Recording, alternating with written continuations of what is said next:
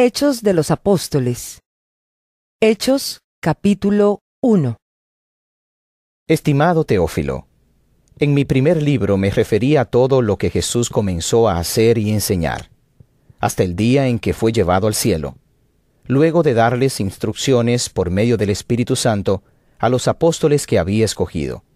Después de padecer la muerte, se les presentó dándoles muchas pruebas convincentes de que estaba vivo. Durante cuarenta días se les apareció y les habló acerca del reino de Dios. Una vez, mientras comía con ellos, les ordenó, No se alejen de Jerusalén, sino esperen la promesa del Padre, de la cual les he hablado. Juan bautizó con agua, pero dentro de pocos días ustedes serán bautizados con el Espíritu Santo. Entonces los que estaban reunidos con él le preguntaron, Señor, ¿Es ahora cuando vas a restablecer el reino a Israel? No les toca a ustedes conocer la hora ni el momento determinados por la autoridad misma del Padre. Les contestó Jesús. Pero cuando venga el Espíritu Santo sobre ustedes, recibirán poder y serán mis testigos, tanto en Jerusalén como en toda Judea y Samaria, y hasta los confines de la tierra. Habiendo dicho esto, mientras ellos lo miraban, fue llevado a las alturas hasta que una nube lo ocultó de su vista. Ellos se quedaron mirando fijamente al cielo mientras él se alejaba. De repente, se les acercaron dos hombres vestidos de blanco que les dijeron, Galileos, ¿qué hacen aquí mirando al cielo? Este mismo Jesús, que ha sido llevado de entre ustedes al cielo, vendrá otra vez de la misma manera que lo han visto irse. Entonces regresaron a Jerusalén desde el monte llamado de los Olivos, situado aproximadamente a un kilómetro de la ciudad. Cuando llegaron, subieron al lugar donde se alojaban. Estaban allí Pedro, Juan, Jacobo, Andrés, Felipe, Tomás, Bartolomé, Mateo, Jacobo hijo de Alfeo, Simón el celote y Judas hijo de Jacobo. Todos, en un mismo espíritu, se dedicaban a la oración, junto con las mujeres y con los hermanos de Jesús y su madre María. Por aquellos días, Pedro se puso de pie en medio de los creyentes, que eran un grupo como de 120 personas, y les dijo, Hermanos, tenía que cumplirse la escritura que, por boca de David, había predicho el Espíritu Santo en cuanto a Judas, el que sirvió de guía a los que arrestaron a Jesús.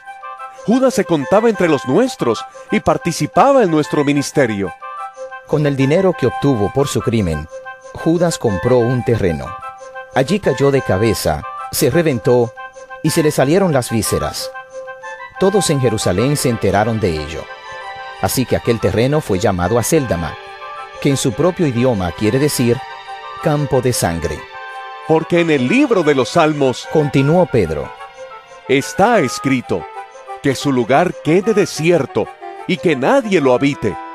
También está escrito que otro se haga cargo de su oficio. Por tanto, es preciso que se una a nosotros un testigo de la resurrección, uno de los que nos acompañaban todo el tiempo que el Señor Jesús vivió entre nosotros, desde que Juan bautizaba hasta el día en que Jesús fue llevado de entre nosotros. Así que propusieron a dos, a José, llamado Barsabás, apodado el justo, y a Matías, y oraron así. Señor, tú que conoces el corazón de todos, muéstranos a cuál de estos dos has elegido para que se haga cargo del servicio apostólico que Judas dejó para irse al lugar que le correspondía. Luego echaron suertes y la elección recayó en Matías, así que él fue reconocido junto con los once apóstoles. Hechos capítulo 2 Cuando llegó el día de Pentecostés, estaban todos juntos en el mismo lugar. De repente, vino del cielo un ruido como el de una violenta ráfaga de viento y llenó toda la casa donde estaban reunidos.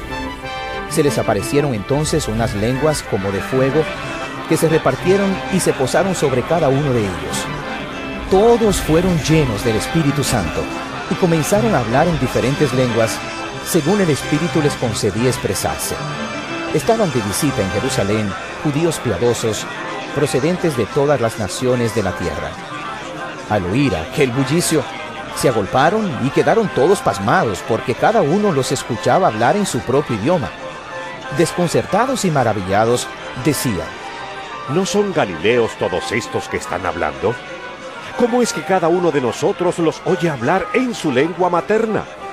Partos, medos y elamitas, habitantes de Mesopotamia, de Judea y de Capadocia, del Ponto y de Asia, de Frigia y de Panfilia, de Egipto y de las regiones de Libia cercanas a Sirene. Visitantes llegados de Roma, judíos y prosélitos, cretenses y árabes. Todos por igual los oímos proclamar en nuestra propia lengua las maravillas de Dios. Desconcertados y perplejos, se preguntaban, ¿Qué quiere decir esto? Otros se burlaban y decían, Lo que pasa es que están borrachos. Entonces Pedro, con los once, se puso de pie y dijo a voz en cuello, Compatriotas judíos y todos ustedes que están en Jerusalén, déjenme explicarles lo que sucede. Presten atención a lo que les voy a decir. Estos no están borrachos, como suponen ustedes. Apenas son las nueve de la mañana. En realidad, lo que pasa es lo que anunció el profeta Joel. Sucederá que en los últimos días, dice Dios, derramaré mi espíritu sobre todo el género humano. Los hijos y las hijas de ustedes profetizarán. Tendrán visiones los jóvenes y sueños los ancianos. En esos días derramaré mi espíritu aún sobre mis siervos y mis siervas y profetizarán. Arriba en el cielo y abajo en la tierra mostraré prodigios, sangre, fuego y nubes de humo. El sol se convertirá en tinieblas y la luna en sangre antes que llegue el día del Señor, día grande y esplendoroso, y todo el que invoque el nombre del Señor será salvo. Pueblo de Israel, escuchen esto. Jesús de Nazaret fue un hombre acreditado por Dios ante ustedes con milagros, señales y prodigios, los cuales realizó Dios entre ustedes por medio de él, como bien lo saben. Este fue entregado según el determinado propósito y el previo conocimiento de Dios, y por medio de gente malvada. Ustedes lo mataron, clavándolo en la cruz. Sin embargo, Dios lo resucitó, librándolo de las angustias de la muerte, porque era imposible que la muerte lo mantuviera bajo su dominio. En efecto, David dijo de él, Veía yo al Señor siempre delante de mí, porque Él está a mi derecha para que no caiga. Por eso mi corazón se alegra y canta con gozo mi lengua. Mi cuerpo también vivirá en esperanza. No dejarás que mi vida termine en el sepulcro. No permitirás que tu santo sufra corrupción. Me has dado a conocer los caminos de la vida. Me llenarás de alegría en tu presencia. Hermanos, permítanme hablarles con franqueza acerca del patriarca David, que murió y fue sepultado, y cuyo sepulcro está entre nosotros hasta el día de hoy.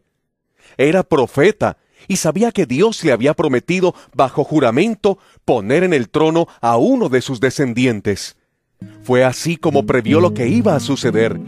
Refiriéndose a la resurrección del Mesías, afirmó que Dios no dejaría que su vida terminara en el sepulcro, ni que su fin fuera la corrupción. A este Jesús Dios lo resucitó, y de ello todos nosotros somos testigos. Exaltado por el poder de Dios y habiendo recibido del Padre el Espíritu Santo prometido, ha derramado esto que ustedes ahora ven y oyen.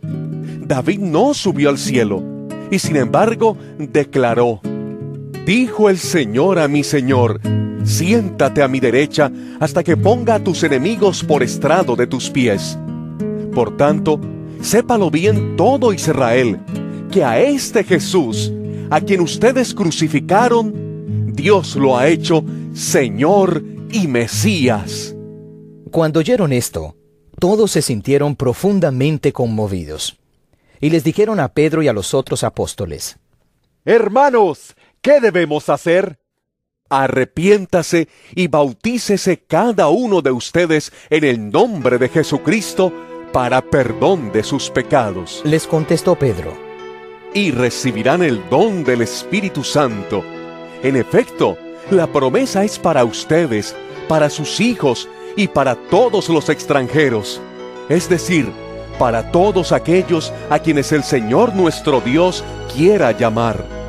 Y con muchas otras razones, les exhortaba insistentemente. Sálvense de esta generación perversa. Así pues, los que recibieron su mensaje fueron bautizados. Y aquel día se unieron a la iglesia unas tres mil personas. Se mantenían firmes en la enseñanza de los apóstoles, en la comunión, en el partimiento del pan y en la oración. Todos estaban asombrados por los muchos prodigios y señales que realizaban los apóstoles. Todos los creyentes estaban juntos y tenían todo en común. Vendían sus propiedades y posesiones y compartían sus bienes entre sí según la necesidad de cada uno. No dejaban de reunirse en el templo ni un solo día. De casa en casa partían el pan y compartían la comida con alegría y generosidad, alabando a Dios y disfrutando de la estimación general del pueblo. Y cada día el Señor añadía al grupo los que iban siendo salvos. Hechos capítulo 3 Un día subían Pedro y Juan al templo a las tres de la tarde, que es la hora de la oración. Junto a la puerta llamada Hermosa había un hombre lisiado de nacimiento, al que todos los días dejaban allí para que pidiera limosna a los que entraban en el templo. Cuando éste vio que Pedro y Juan estaban por entrar, les pidió limosna. Pedro, con Juan, mirándolo fijamente, le dijo, Míranos. El hombre fijó en ellos la mirada, esperando recibir algo. No tengo plata ni oro, Declaró Pedro, pero lo que tengo te doy. En el nombre de Jesucristo de Nazaret, levántate y anda. y tomándolo por la mano derecha, lo levantó. Al instante los pies y los tobillos del hombre cobraron fuerza. De un salto se puso en pie y comenzó a caminar. Luego entró con ellos en el templo con sus propios pies, saltando y alabando a Dios. Cuando todo el pueblo lo vio caminar y alabar a Dios, lo reconocieron como el mismo hombre que acostumbraba a pedir limosna, sentado junto a la puerta llamada Hermosa. Y se llenaron de admiración y asombro por lo que le había ocurrido. Mientras el hombre seguía aferrado a Pedro y a Juan, toda la gente, que no salía de su asombro, corrió hacia ellos al lugar conocido como Pórtico de Salomón. Al ver esto, Pedro les dijo, Pueblo de Israel, ¿por qué les sorprende lo que ha pasado? ¿Por qué nos miran como si, por nuestro propio poder o virtud, hubiéramos hecho caminar a este hombre? El Dios de Abraham, de Isaac y de Jacob, el Dios de nuestros antepasados, ha glorificado a su siervo Jesús. Ustedes lo entregaron y lo rechazaron ante Pilato, aunque éste había decidido soltarlo. Rechazaron al santo y justo y pidieron que se indultara a un asesino. Mataron al autor de la vida, pero Dios lo levantó de entre los muertos, y de eso nosotros somos testigos. Por la fe en el nombre de Jesús, Él ha restablecido a este hombre a quien ustedes ven y conocen. Esta fe que viene por medio de Jesús lo ha sanado por completo, como les consta a ustedes. Ahora bien, hermanos, yo sé que ustedes y sus dirigentes actuaron así por ignorancia, pero de este modo Dios cumplió lo que de antemano había anunciado por medio de todos los profetas, que su Mesías tenía que padecer. Por tanto, para que sean borrados sus pecados, arrepiéntanse y vuélvanse a Dios, a fin de que vengan tiempos de descanso de parte del Señor, enviándoles el Mesías que ya había sido preparado para ustedes, el cual es Jesús. Es necesario que Él permanezca en el cielo hasta que llegue el tiempo de la restauración de todas las cosas, como Dios lo ha anunciado desde hace siglos por medio de sus santos profetas. Moisés dijo, El Señor su Dios hará surgir para ustedes de entre sus propios hermanos a un profeta como yo. Presten atención a todo lo que les diga, porque quien no le haga caso será eliminado del pueblo. En efecto, A partir de Samuel, todos los profetas han anunciado estos días. Ustedes, pues, son herederos de los profetas y del pacto que Dios estableció con nuestros antepasados al decirle a Abraham, todos los pueblos del mundo serán bendecidos por medio de tu descendencia. Cuando Dios resucitó a su siervo, lo envió primero a ustedes para darles la bendición de que cada uno se convierta de sus maldades. Hechos capítulo 4 Mientras Pedro y Juan le hablaban a la gente, se les presentaron los sacerdotes, el capitán de la guardia del templo y los saduceos. Estaban muy disgustados porque los apóstoles enseñaban a la gente y proclamaban la resurrección, que se había hecho evidente en el caso de Jesús. Prendieron a Pedro y a Juan, y, como ya anochecía, los metieron en la cárcel hasta el día siguiente. Pero muchos de los que oyeron el mensaje creyeron y el número de estos llegaba a unos cinco mil.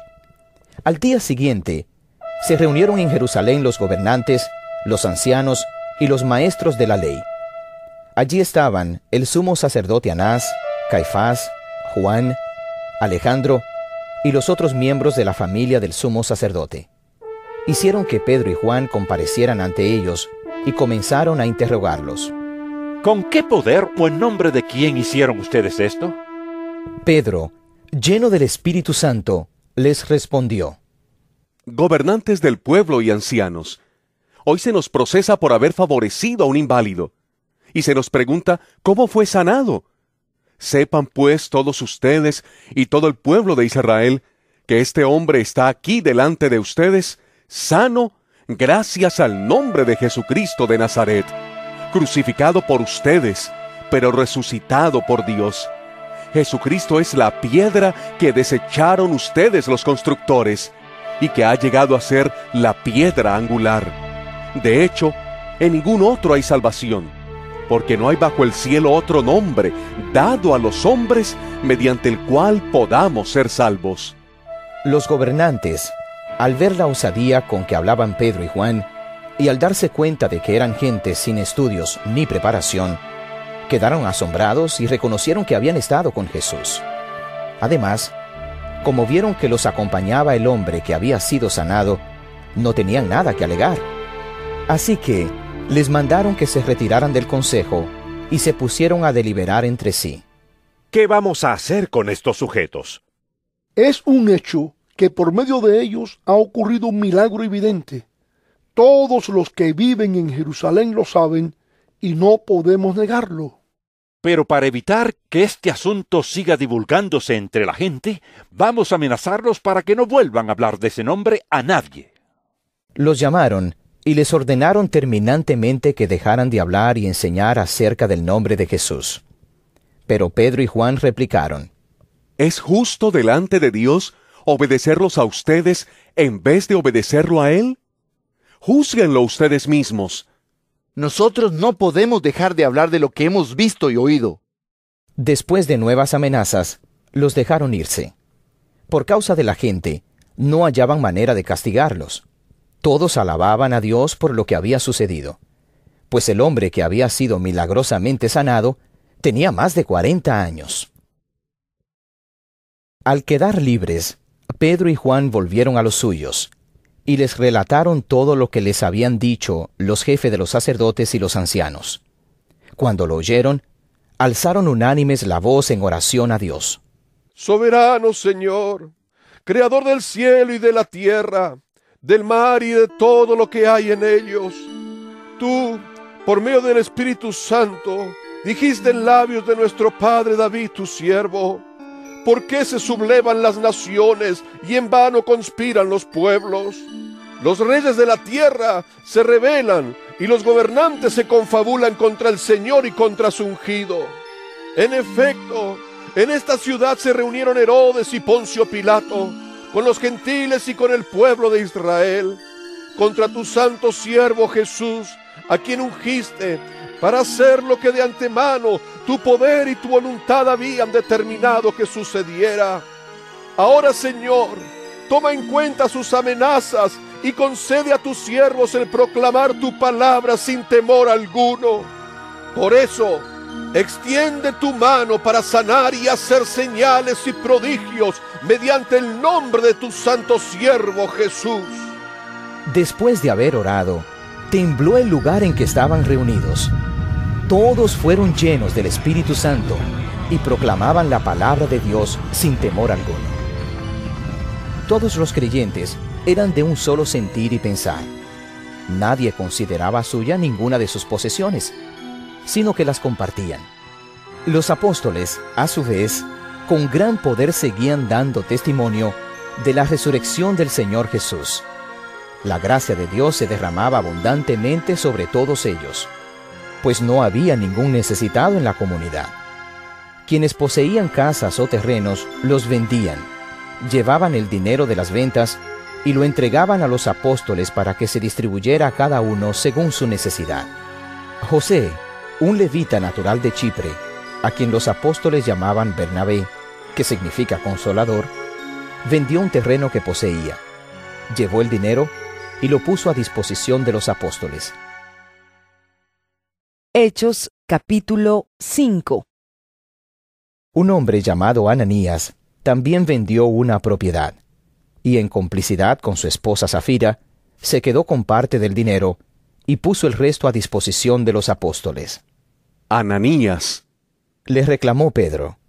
¿cómo es posible que Satanás haya llenado tu corazón para que le mintieras al Espíritu Santo y te quedaras con parte del dinero que recibiste por el terreno?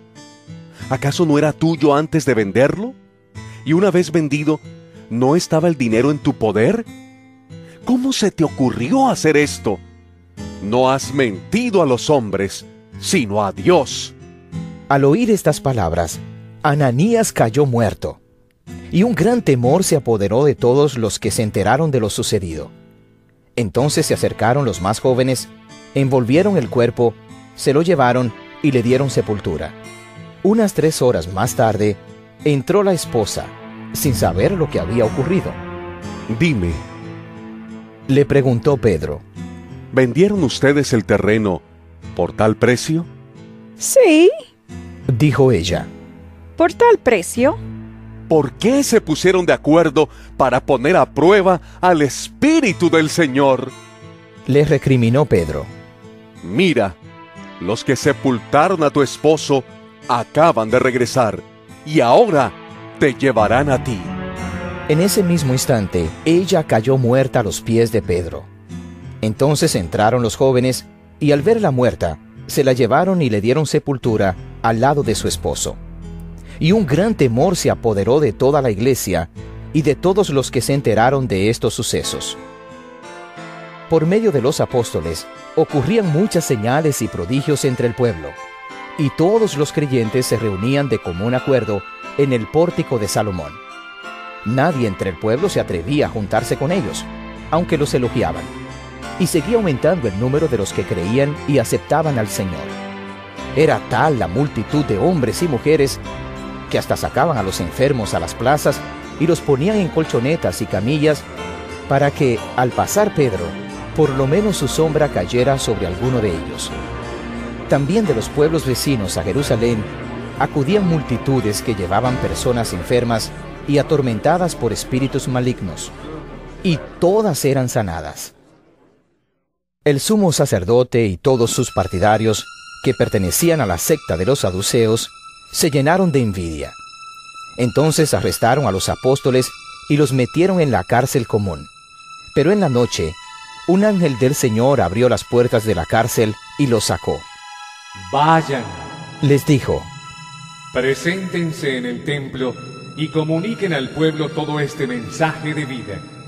conforme a lo que habían oído, al amanecer entraron en el templo y se pusieron a enseñar.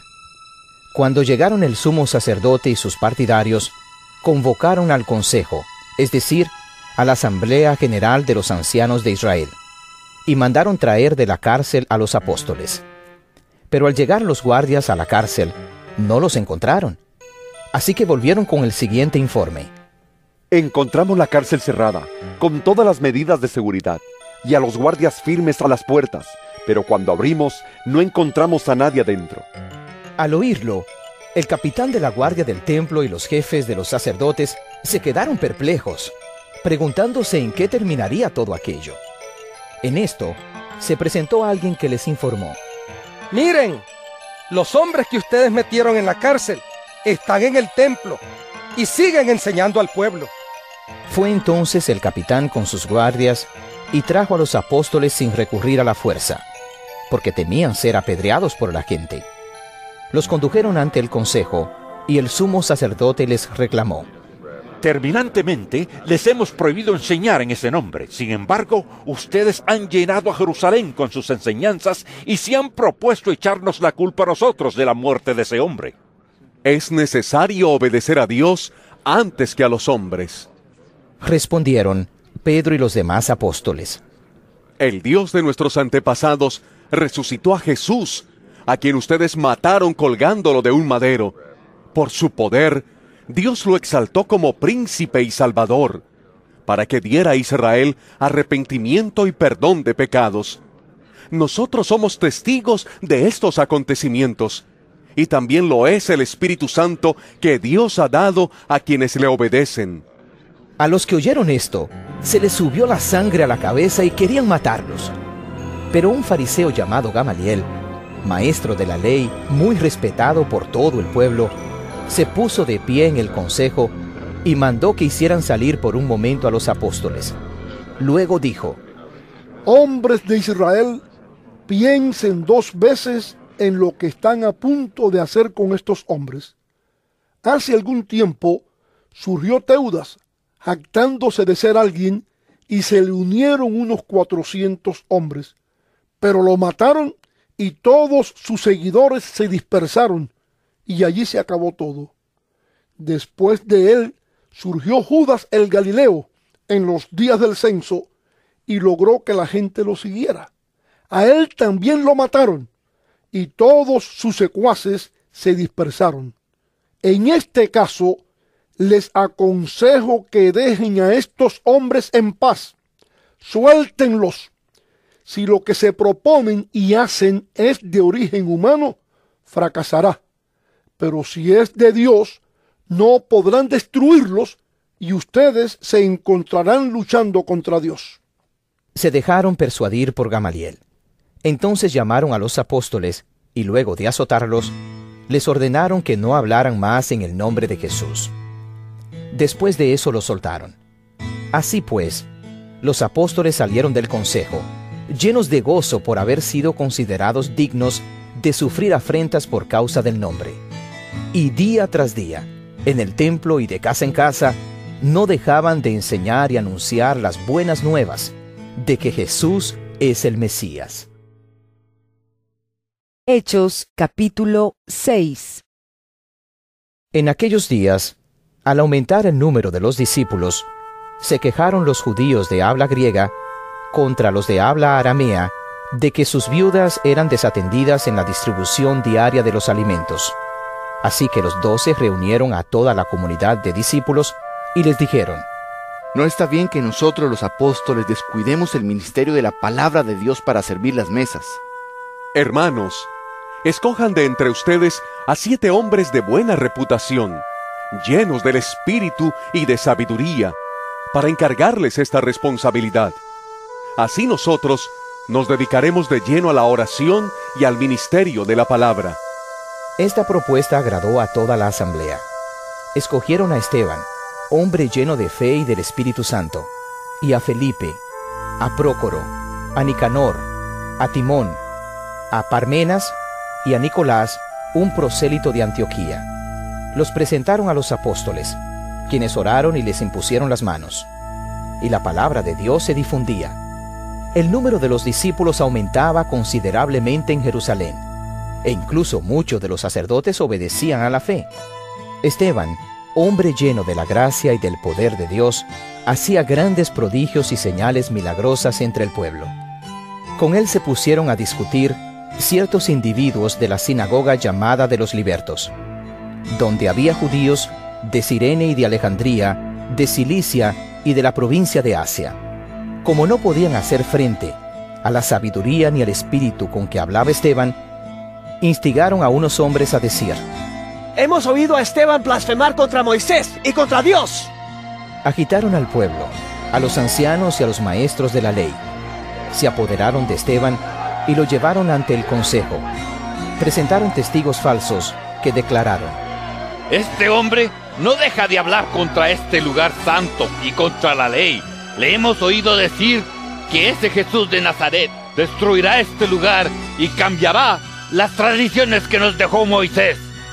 Todos los que estaban sentados en el consejo fijaron la mirada en Esteban y vieron que su rostro se parecía al de un ángel.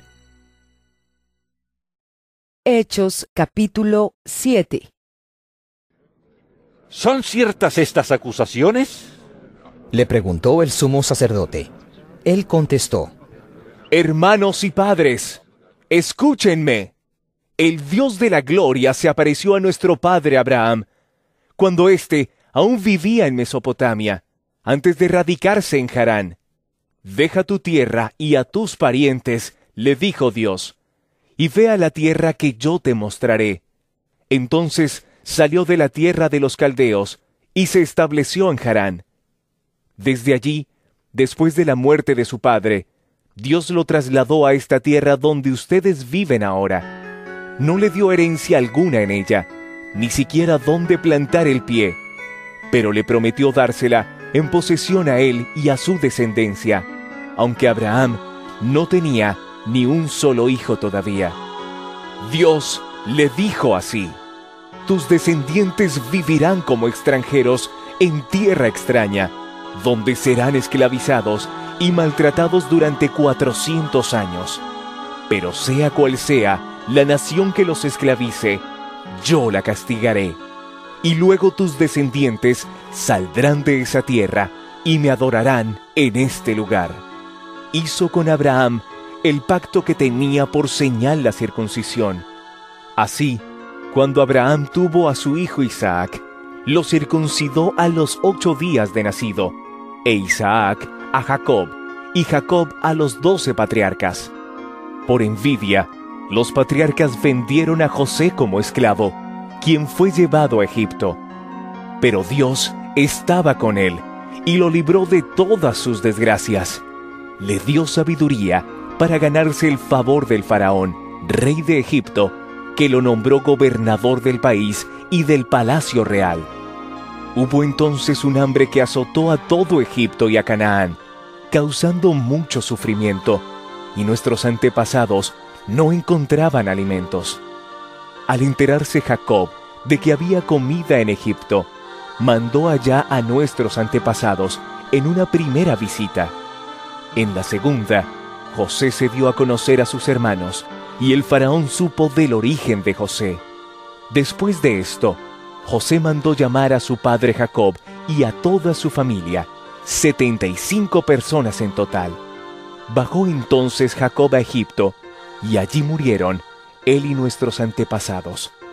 Sus restos fueron llevados a Siquén y puestos en el sepulcro que a buen precio Abraham había comprado a los hijos de Hamor en Siquem. Cuando ya se acercaba el tiempo de que se cumpliera la promesa que Dios le había hecho a Abraham, el pueblo crecía y se multiplicaba en Egipto. Por aquel entonces subió al trono de Egipto un nuevo rey que no sabía nada de José.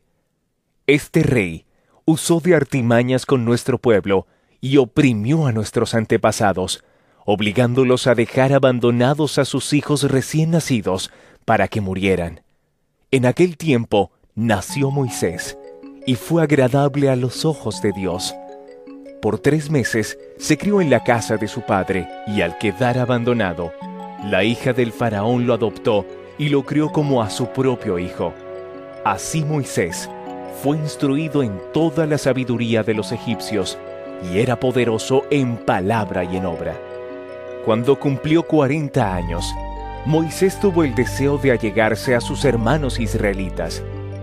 Al ver que un egipcio maltrataba a uno de ellos, acudió en su defensa y lo vengó, matando al egipcio. Moisés suponía que sus hermanos reconocerían que Dios iba a liberarlos por medio de él, pero ellos no lo comprendieron así. Al día siguiente, Moisés sorprendió a dos israelitas que estaban peleando. Trató de reconciliarlos diciéndoles, Señores, ustedes son hermanos, ¿por qué quieren hacerse daño? Pero el que estaba maltratando al otro empujó a Moisés y le dijo, ¿Y quién te nombró a ti gobernante y juez sobre nosotros? ¿Acaso quieres matarme a mí como mataste ayer al egipcio? Al oír esto, Moisés huyó a Madián. Allí vivió como extranjero y tuvo dos hijos. Pasados cuarenta años, se le apareció un ángel en el desierto cercano al monte Sinaí, en las llamas de una zarza que ardía. Moisés se asombró de lo que veía. Al acercarse para observar, oyó la voz del Señor. Yo soy el Dios de tus antepasados, el Dios de Abraham, de Isaac y de Jacob. Moisés se puso a temblar de miedo y no se atrevía a mirar. Le dijo el Señor, Quítate las sandalias, porque estás pisando tierra santa. Ciertamente he visto la opresión que sufre mi pueblo en Egipto. Los he escuchado quejarse, así que he descendido para librarlos. Ahora ven, y te enviaré de vuelta a Egipto. A este mismo Moisés, a quien habían rechazado diciéndole, ¿Y quién te nombró gobernante y juez?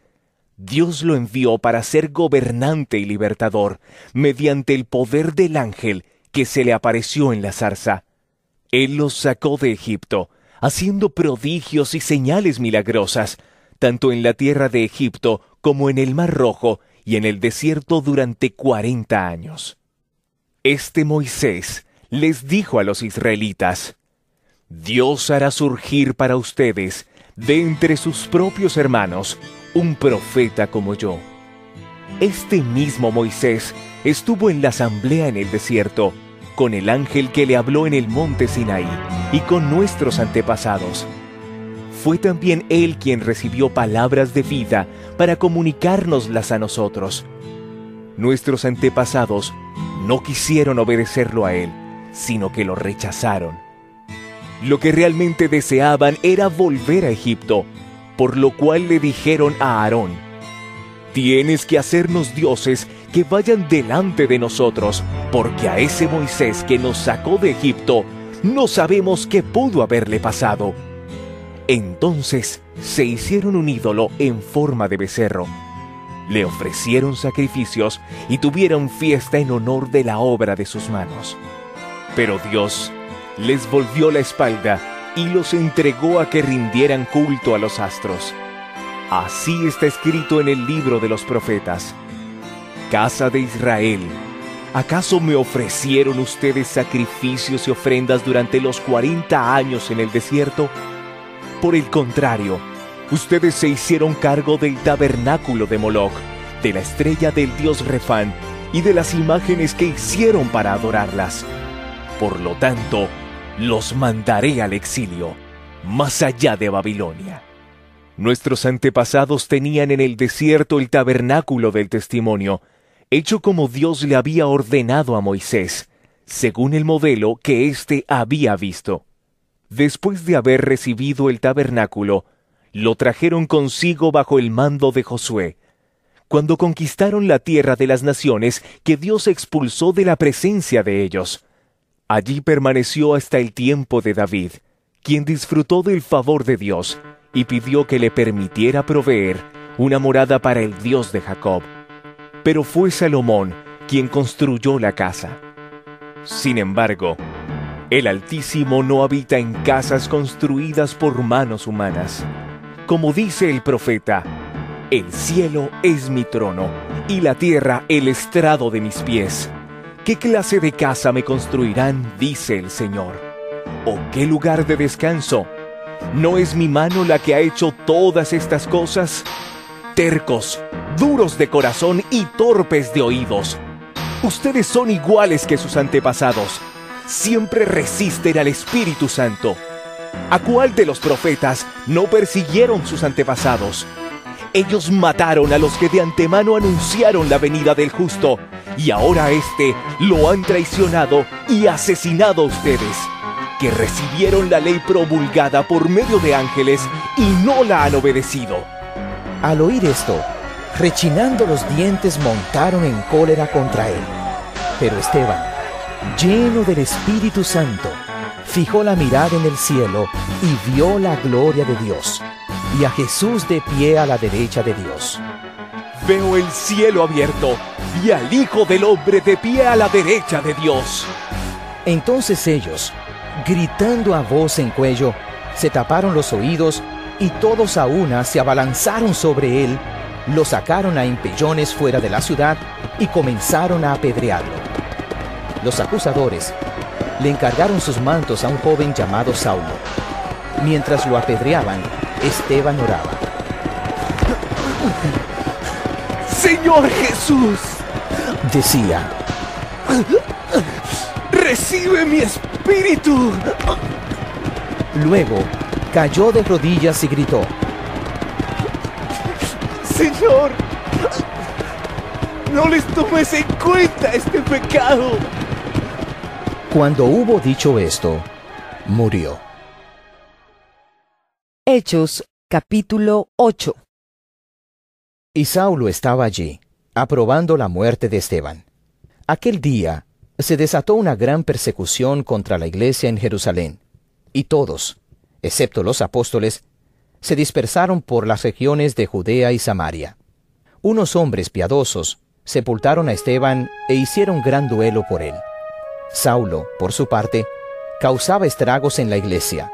Entrando de casa en casa, arrastraba a hombres y mujeres y los metía en la cárcel. Los que se habían dispersado predicaban la palabra por donde quiera que iban. Felipe bajó a una ciudad de Samaria y les anunciaba al Mesías. Al oír a Felipe y ver las señales milagrosas que realizaba, mucha gente se reunía y todos prestaban atención a su mensaje. De muchos endemoniados, los espíritus malignos salían dando alaridos, y un gran número de paralíticos y cojos quedaban sanos. Y aquella ciudad se llenó de alegría. Ya desde antes había en esa ciudad un hombre llamado Simón, que, jactándose de ser un gran personaje, practicaba la hechicería y asombraba a la gente de Samaria. Todos, desde el más pequeño hasta el más grande, le prestaban atención y exclamaban, Este hombre es al que llaman el gran poder de Dios.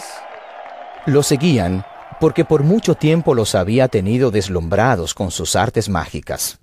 Pero cuando creyeron a Felipe, que les anunciaba las buenas nuevas del reino de Dios y el nombre de Jesucristo, tanto hombres como mujeres se bautizaron.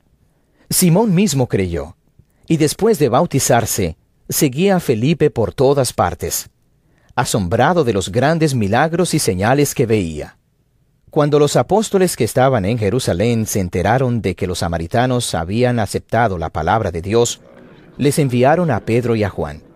Estos, al llegar, oraron por ellos para que recibieran el Espíritu Santo, porque el Espíritu aún no había descendido sobre ninguno de ellos. Solamente habían sido bautizados en el nombre del Señor Jesús. Entonces Pedro y Juan les impusieron las manos, y ellos recibieron el Espíritu Santo. Al ver Simón que mediante la imposición de las manos de los apóstoles se daba el Espíritu Santo, les ofreció dinero y les pidió, Denme también a mí ese poder para que todos a quienes yo les imponga las manos reciban el Espíritu Santo. Que tu dinero perezca contigo. Le contestó Pedro. Porque intentaste comprar el don de Dios con dinero. No tienes arte ni parte en este asunto, porque no eres íntegro delante de Dios. Por eso, arrepiéntete de tu maldad y ruega al Señor. Tal vez te perdone el haber tenido esa mala intención. Veo que vas camino a la amargura y a la esclavitud del pecado. Rueguen al Señor por mí, Respondió Simón. para que no me suceda nada de lo que han dicho. Después de testificar y proclamar la palabra del Señor, Pedro y Juan se pusieron en camino de vuelta a Jerusalén. Y de paso predicaron el Evangelio en muchas poblaciones de los samaritanos. Un ángel del Señor le dijo a Felipe, Ponte en marcha hacia el sur, por el camino del desierto que baja de Jerusalén a Gaza. Felipe emprendió el viaje. Y resulta que se encontró con un etíope, eunuco, alto funcionario encargado de todo el tesoro de la Candace, reina de los etíopes. Este había ido a Jerusalén para adorar, y en el viaje de regreso a su país, iba sentado en su carro, leyendo el libro del profeta Isaías. El Espíritu le dijo a Felipe, Acércate y júntate a ese carro. Felipe se acercó deprisa al carro, y al oír que el hombre leía al profeta Isaías, le preguntó, ¿Acaso entiende usted lo que está leyendo? ¿Y cómo voy a entenderlo? Contestó, Si nadie me lo explica. Así que invitó a Felipe a subir y sentarse con él. El pasaje de la escritura que estaba leyendo era el siguiente. Como oveja fue llevado al matadero, y como cordero que enmudece ante su trasquilador, ni siquiera abrió su boca. Lo humillaron y no le hicieron justicia. ¿Quién describirá su descendencia? Porque su vida fue arrancada de la tierra. Dígame usted, por favor, ¿de quién habla aquí el profeta? ¿De sí mismo o de algún otro? Le preguntó el eunuco a Felipe. Entonces Felipe, comenzando con ese mismo pasaje de la Escritura, le anunció las buenas nuevas acerca de Jesús. Mientras iban por el camino, llegaron a un lugar donde había agua, y dijo el eunuco, Mira usted, aquí hay agua. ¿Qué impide que yo sea bautizado? Entonces mandó parar el carro, y ambos bajaron al agua, y Felipe lo bautizó. Cuando subieron del agua, el Espíritu del Señor se llevó de repente a Felipe. El eunuco no volvió a verlo, pero siguió alegre su camino. En cuanto a Felipe, apareció en Azoto y se fue predicando el Evangelio en todos los pueblos hasta que llegó a Cesarea. Hechos capítulo 9 Mientras tanto, Saulo, respirando aún amenazas de muerte contra los discípulos del Señor, se presentó al sumo sacerdote y le pidió cartas de extradición para las sinagogas de Damasco. Tenía la intención de encontrar y llevarse presos a Jerusalén a todos los que pertenecieran al camino, fueran hombres o mujeres. En el viaje, sucedió que, al acercarse a Damasco, una luz del cielo relampagueó de repente a su alrededor. Él cayó al suelo y oyó una voz que le decía, Saulo, Saulo, ¿por qué me persigues? ¿Quién eres, Señor? Preguntó. Yo soy Jesús, a quien tú persigues. Le contestó la voz. Levántate y entra en la ciudad, que allí se te dirá lo que tienes que hacer. Los hombres que viajaban con Saulo se detuvieron atónitos, porque oían la voz pero no veían a nadie. Saulo se levantó del suelo, pero cuando abrió los ojos no podía ver. Así que lo tomaron de la mano y lo llevaron a Damasco. Estuvo ciego tres días, sin comer ni beber nada. Había en Damasco un discípulo llamado Ananías, a quien el Señor llamó en una visión. Ananías.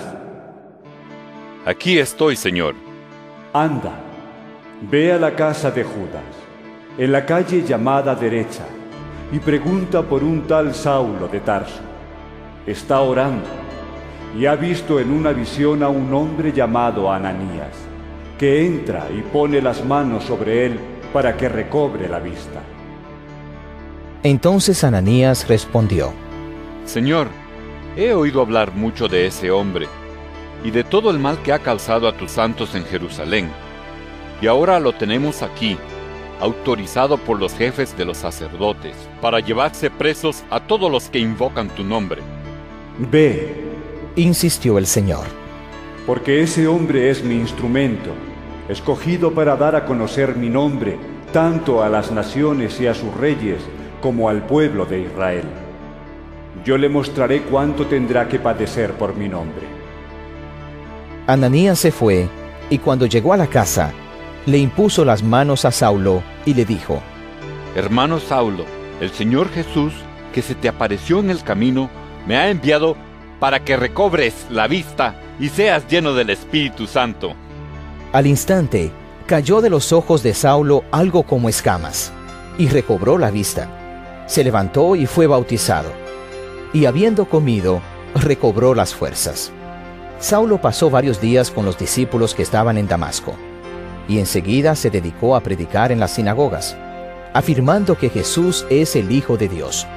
Todos los que le oían se quedaban asombrados y preguntaban, ¿No es este el que en Jerusalén perseguía a muerte a los que invocan ese nombre? ¿Y no ha venido aquí para llevarse los presos y entregarlos a los jefes de los sacerdotes? Pero Saulo cobraba cada vez más fuerza y confundía a los judíos que vivían en Damasco, demostrándoles que Jesús es el Mesías. Después de muchos días, los judíos se pusieron de acuerdo para hacerlo desaparecer. Pero Saulo se enteró de sus maquinaciones. Día y noche vigilaban de cerca las puertas de la ciudad con el fin de eliminarlo. Pero sus discípulos se lo llevaron de noche y lo bajaron en un canasto por una abertura de la muralla. Cuando llegó a Jerusalén, trataba de juntarse con los discípulos, pero todos tenían miedo de él, porque no creían que de veras fuera discípulo. Entonces Bernabé lo tomó a su cargo y lo llevó a los apóstoles. Saulo les describió en detalle cómo en el camino había visto al Señor, el cual le había hablado, y cómo en Damasco había predicado con libertad en el nombre de Jesús. Así que se quedó con ellos y andaba por todas partes en Jerusalén, hablando abiertamente en el nombre del Señor. Conversaba y discutía con los judíos de habla griega, pero ellos se proponían eliminarlo. Cuando se enteraron de ello los hermanos, se lo llevaron a Cesarea y de allí lo mandaron a Tarso. Mientras tanto, la iglesia disfrutaba de paz a la vez que se consolidaba en toda Judea, Galilea y Samaria, pues vivía en el temor del Señor, e iba creciendo en número, fortalecida por el Espíritu Santo. Pedro, que estaba recorriendo toda la región, fue también a visitar a los santos que vivían en Lida. Allí encontró a un paralítico llamado Eneas, que llevaba ocho años en cama. Eneas, le dijo Pedro, Jesucristo te sana. Levántate y tiende tu cama. Y al instante se levantó. Todos los que vivían en Lida y en Sarón lo vieron, y se convirtieron al Señor. Había en Jope una discípula llamada Tabita, que traducido es Dorcas. Esta se esmeraba en hacer buenas obras y en ayudar a los pobres. Sucedió que en esos días cayó enferma y murió. Pusieron el cadáver, después de lavarlo, en un cuarto de la planta alta.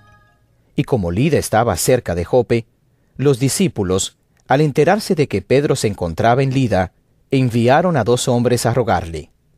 Por favor, venga usted a Jope enseguida.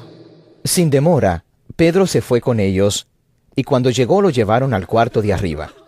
Todas las viudas se presentaron, llorando y mostrándole las túnicas y otros vestidos que Dorcas había hecho cuando aún estaba con ellas.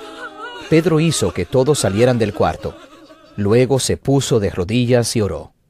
Volviéndose hacia la muerta, dijo, Tabita, levántate.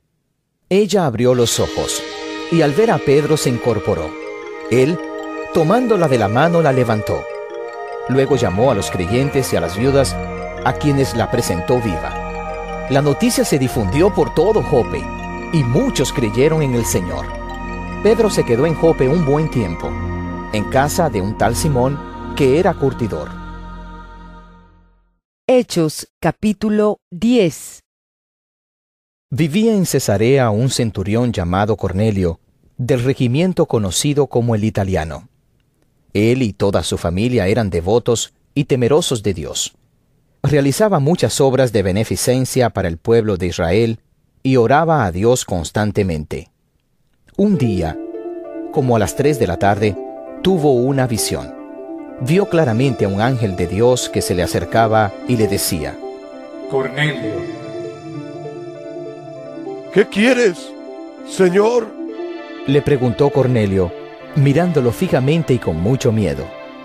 Dios ha recibido tus oraciones y tus obras de beneficencia como una ofrenda.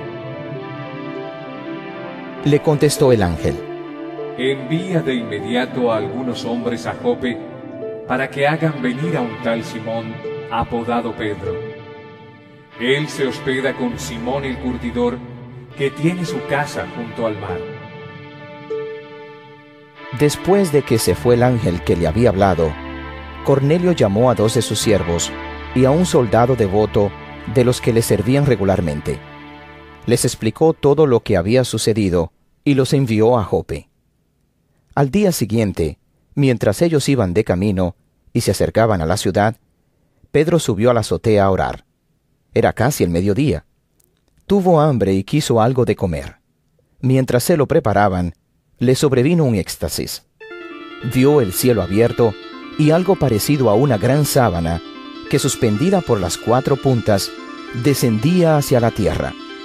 En ella había toda clase de cuadrúpedos, como también reptiles y aves. Levántate, Pedro, mata y come. Le dijo una voz.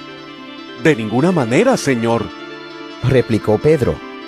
Jamás he comido nada impuro o inmundo.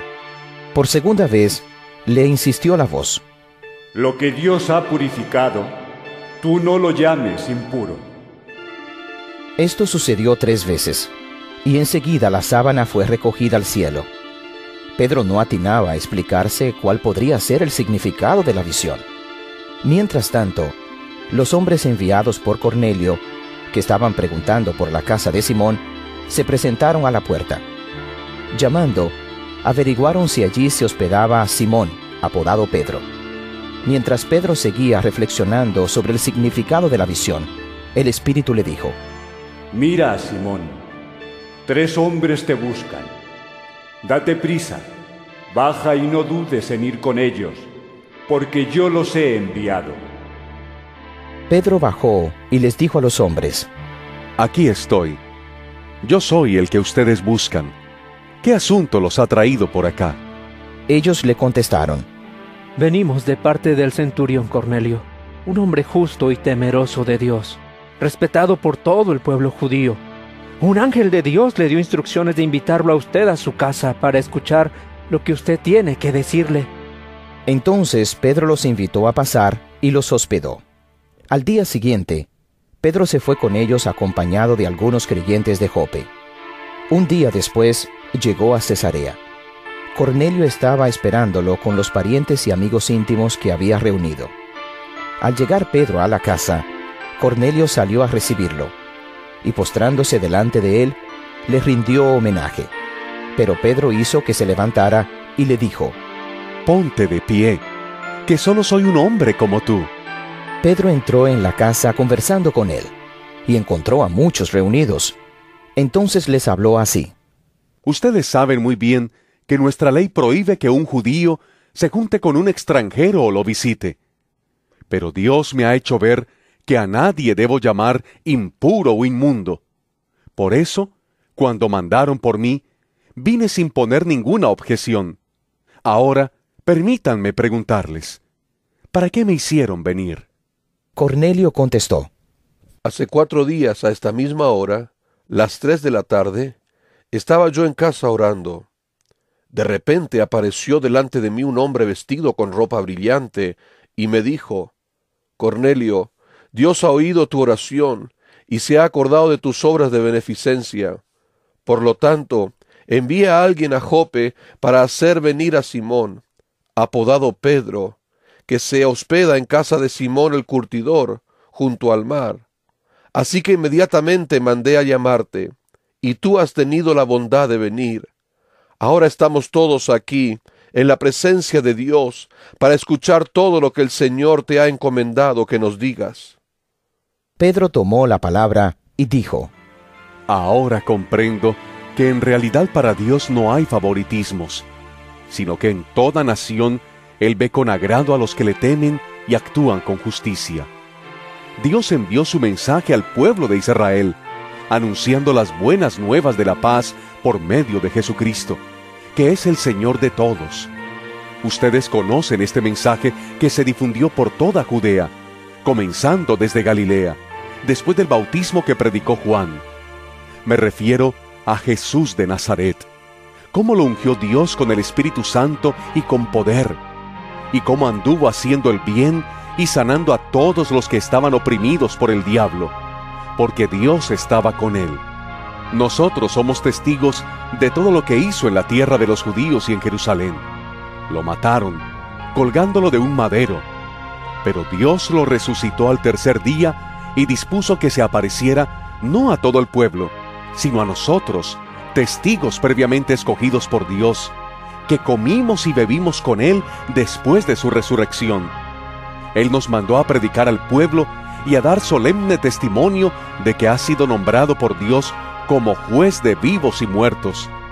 De Él dan testimonio todos los profetas, que todo el que cree en Él recibe, por medio de su nombre, el perdón de los pecados. Mientras Pedro estaba todavía hablando, el Espíritu Santo descendió sobre todos los que escuchaban el mensaje. Los defensores de la circuncisión que habían llegado con Pedro se quedaron asombrados de que el don del Espíritu Santo se hubiera derramado también sobre los gentiles, pues los oían hablar en lenguas y alabar a Dios. Entonces Pedro respondió, ¿Acaso puede alguien negar el agua para que sean bautizados estos que han recibido el Espíritu Santo lo mismo que nosotros? Y mandó que fueran bautizados en el nombre de Jesucristo. Entonces le pidieron que se quedara con ellos algunos días. Hechos capítulo 11 Los apóstoles y los hermanos de toda Judea se enteraron de que también los gentiles habían recibido la palabra de Dios.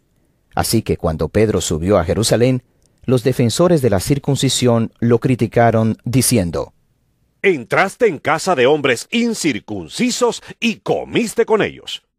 Entonces Pedro comenzó a explicarles paso a paso lo que había sucedido. Yo estaba orando en la ciudad de Jope y tuve en éxtasis una visión. Vi que del cielo descendía algo parecido a una gran sábana que suspendida por las cuatro puntas bajaba hasta donde yo estaba.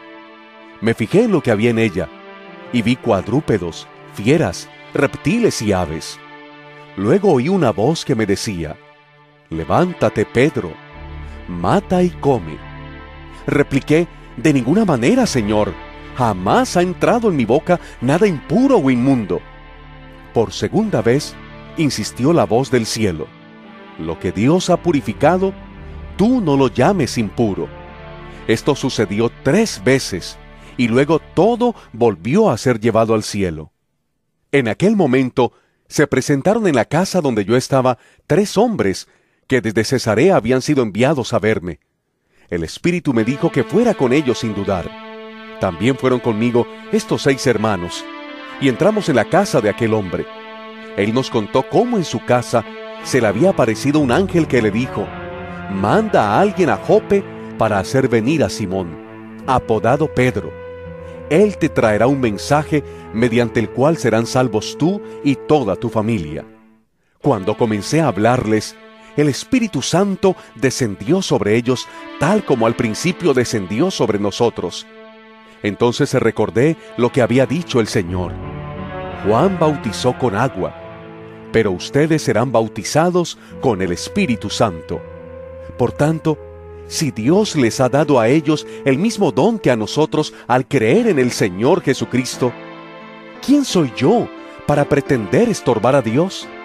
Al oír esto, se apaciguaron y alabaron a Dios diciendo, Así que también a los gentiles les ha concedido Dios el arrepentimiento para vida. Los que se habían dispersado a causa de la persecución que se desató por el caso de Esteban, llegaron hasta Fenicia, Chipre y Antioquía, sin anunciar a nadie el mensaje excepto a los judíos.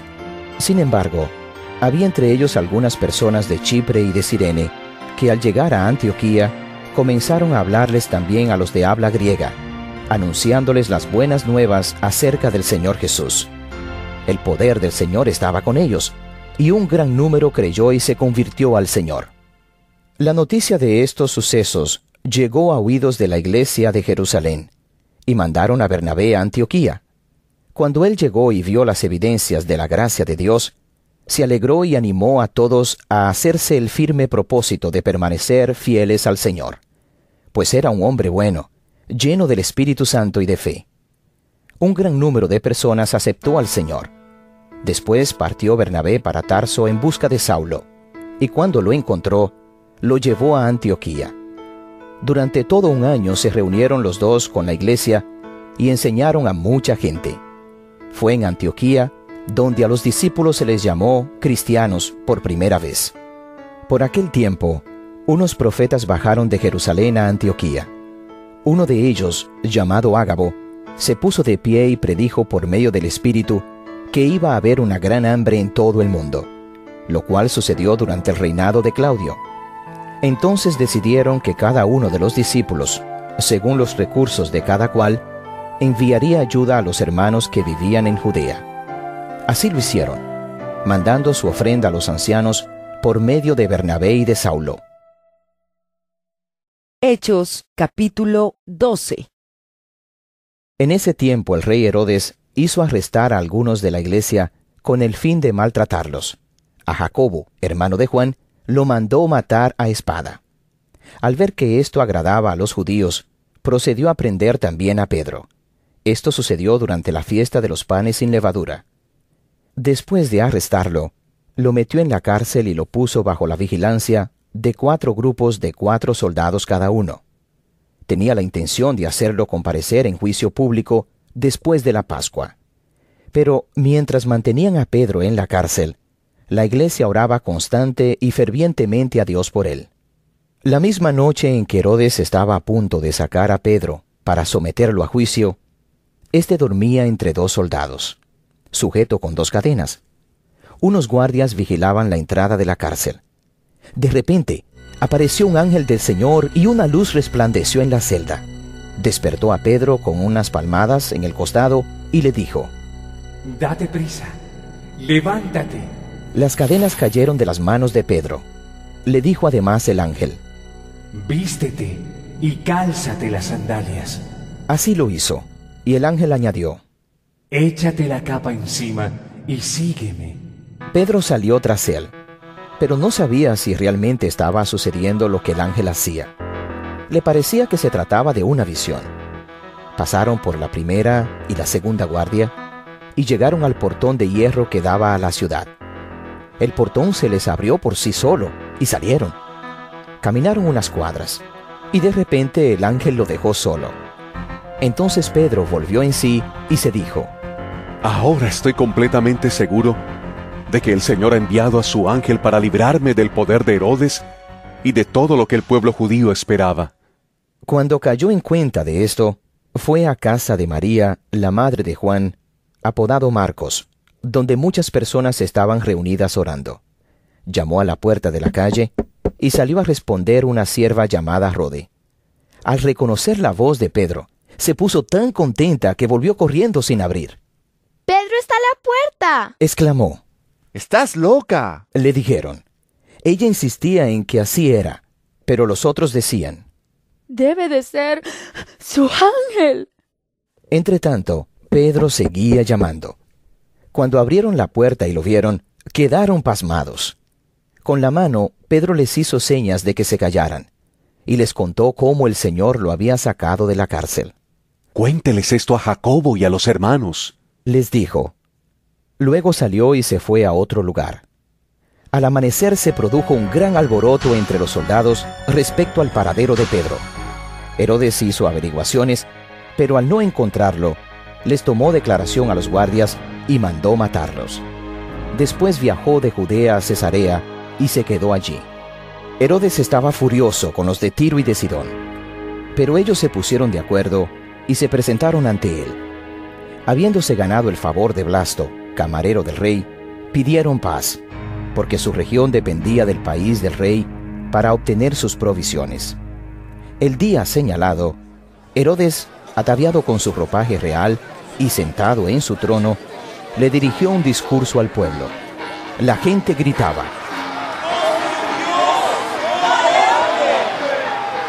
Al instante un ángel del Señor lo hirió, porque no le había dado la gloria a Dios.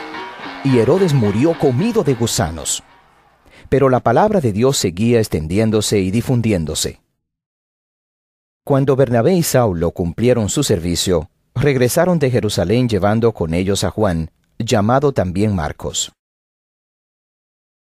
Hechos capítulo 13 En la iglesia de Antioquía eran profetas y maestros, Bernabé, Simeón apodado el Negro, Lucio de Sirene, Manaén, que se había criado con Herodes el tetrarca, y Saulo. Mientras ayunaban y participaban en el culto al Señor, el Espíritu Santo dijo, Apártenme ahora a Bernabé y a Saulo para el trabajo al que los he llamado. Así que, después de ayunar, orar e imponerles las manos, los despidieron.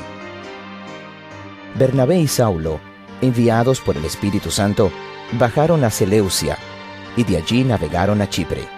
Al llegar a Salamina, predicaron la palabra de Dios en las sinagogas de los judíos. Tenían también a Juan como ayudante.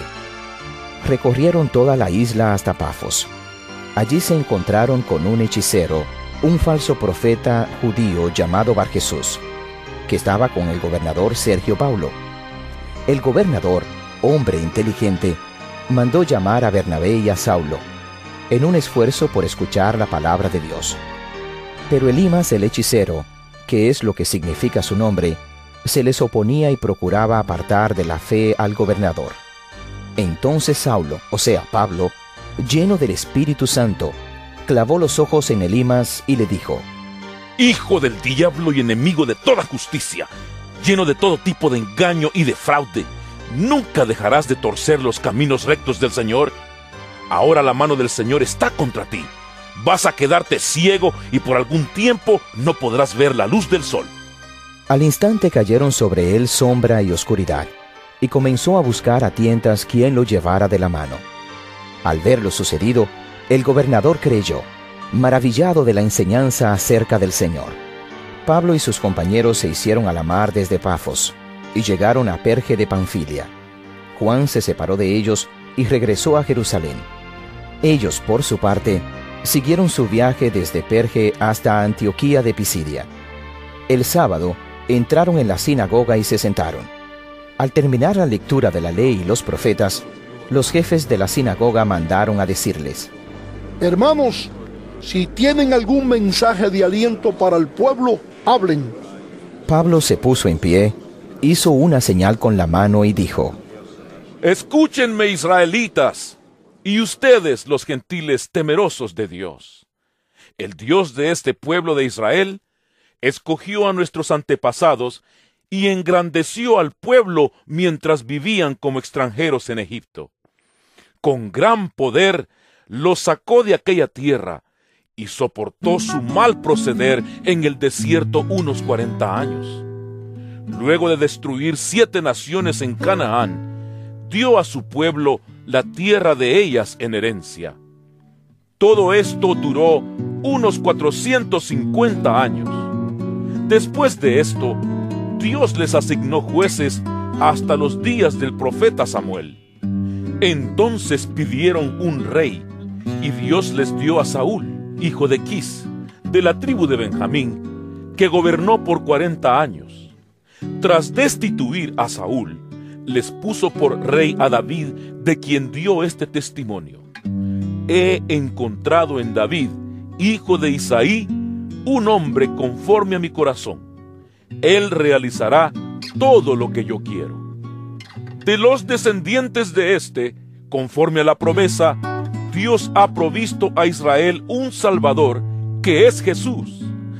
Antes de la venida de Jesús, Juan predicó un bautismo de arrepentimiento a todo el pueblo de Israel.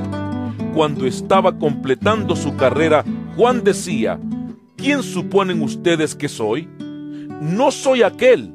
Miren, después de mí viene uno a quien no soy digno ni siquiera de desatarle las sandalias. Hermanos, descendientes de Abraham, y ustedes los gentiles temerosos de Dios, a nosotros se nos ha enviado este mensaje de salvación. Los habitantes de Jerusalén y sus gobernantes no reconocieron a Jesús. Por tanto, al condenarlo, cumplieron las palabras de los profetas que se leen todos los sábados. Aunque no encontraron ninguna causa digna de muerte, le pidieron a Pilato que lo mandara a ejecutar. Después de llevar a cabo todas las cosas que estaban escritas acerca de él, lo bajaron del madero y lo sepultaron. Pero Dios lo levantó de entre los muertos. Durante muchos días lo vieron los que habían subido con él de Galilea a Jerusalén, y ellos son ahora sus testigos ante el pueblo. Nosotros les anunciamos a ustedes las buenas nuevas respecto a la promesa hecha a nuestros antepasados. Dios nos la ha cumplido plenamente a nosotros, los descendientes de ellos, al resucitar a Jesús, como está escrito en el segundo salmo. Tú eres mi hijo, hoy mismo te he engendrado. Dios lo resucitó para que no volviera jamás a la corrupción. Así se cumplieron estas palabras. Yo les daré las bendiciones santas y seguras prometidas a David. Por eso dice en otro pasaje, no permitirás que el fin de tu santo sea la corrupción.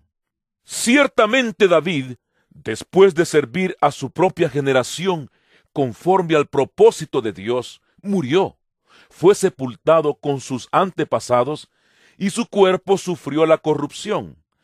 Pero aquel a quien Dios resucitó, no sufrió la corrupción de su cuerpo. Por tanto, hermanos, sepan que por medio de Jesús se les anuncia a ustedes el perdón de los pecados. Ustedes no pudieron ser justificados de esos pecados por la ley de Moisés, pero todo el que cree es justificado por medio de Jesús. Tengan cuidado, no sea que les suceda lo que han dicho los profetas. Miren burlones, asómbrense y desaparezcan estoy por hacer en estos días una obra que ustedes nunca creerán, aunque alguien se la explique. Al salir ellos de la sinagoga, los invitaron a que el siguiente sábado les hablaran más de estas cosas.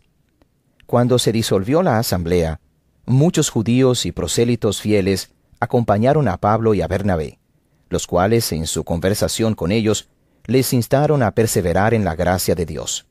El siguiente sábado, Casi toda la ciudad se congregó para oír la palabra del Señor. Pero cuando los judíos vieron a las multitudes, se llenaron de celos y contradecían con maldiciones lo que Pablo decía. Pablo y Bernabé les contestaron valientemente. Era necesario que les anunciáramos la palabra de Dios primero a ustedes. Como la rechazan y no se consideran dignos de la vida eterna, ahora vamos a dirigirnos a los gentiles. Así nos lo ha mandado el Señor. Te he puesto por luz para las naciones, a fin de que lleves mi salvación hasta los confines de la tierra. Al oír esto, los gentiles se alegraron y celebraron la palabra del Señor, y creyeron todos los que estaban destinados a la vida eterna. La palabra del Señor se difundía por toda la región, pero los judíos incitaron a mujeres muy distinguidas y favorables al judaísmo y a los hombres más prominentes de la ciudad y provocaron una persecución contra Pablo y Bernabé. Por tanto, los expulsaron de la región. Ellos, por su parte, se sacudieron el polvo de los pies en señal de protesta contra la ciudad y se fueron a Iconio. Y los discípulos quedaron llenos de alegría y del Espíritu Santo. Hechos capítulo 14 En Iconio, Pablo y Bernabé entraron, como de costumbre, en la sinagoga judía y hablaron de tal manera que creyó una multitud de judíos y de griegos. Pero los judíos incrédulos incitaron a los gentiles y les amargaron el ánimo contra los hermanos. En todo caso, Pablo y Bernabé pasaron allí bastante tiempo, hablando valientemente en el nombre del Señor, quien confirmaba el mensaje de su gracia, haciendo señales y prodigios por medio de ellos. La gente de la ciudad estaba dividida. Unos estaban de parte de los judíos y otros de parte de los apóstoles. Hubo un complot tanto de los gentiles como de los judíos, apoyados por sus dirigentes, para maltratarlos y apedrearlos. Al darse cuenta de esto, los apóstoles huyeron a Listra y Derbe, ciudades de Licaonia y a sus alrededores, donde siguieron anunciando las buenas nuevas. En Listra vivía un hombre lisiado de nacimiento, que no podía mover las piernas y nunca había caminado. Estaba sentado escuchando a Pablo, quien al reparar en él y ver que tenía fe para ser sanado, le ordenó con voz fuerte, Ponte en pie y enderezate. El hombre dio un salto y empezó a caminar. Al ver lo que Pablo había hecho, la gente comenzó a gritar en el idioma de Licaonia. Los dioses han tomado forma humana y han venido a visitarnos. A Bernabé lo llamaban Zeus y a Pablo Hermes, porque era el que dirigía la palabra. El sacerdote de Zeus, el dios cuyo templo estaba a las afueras de la ciudad, llevó toros y guirnaldas a las puertas, y con toda la multitud quería ofrecerles sacrificios. Al enterarse de esto, los apóstoles Bernabé y Pablo se rasgaron las vestiduras y se lanzaron por entre la multitud gritando, Señores, ¿por qué hacen esto? Nosotros también somos hombres mortales como ustedes. Las buenas nuevas que les anunciamos es que dejen estas cosas sin valor y se vuelvan al Dios viviente que hizo el cielo, la tierra, el mar y todo lo que hay en ellos. En épocas pasadas, Él permitió que todas las naciones siguieran su propio camino.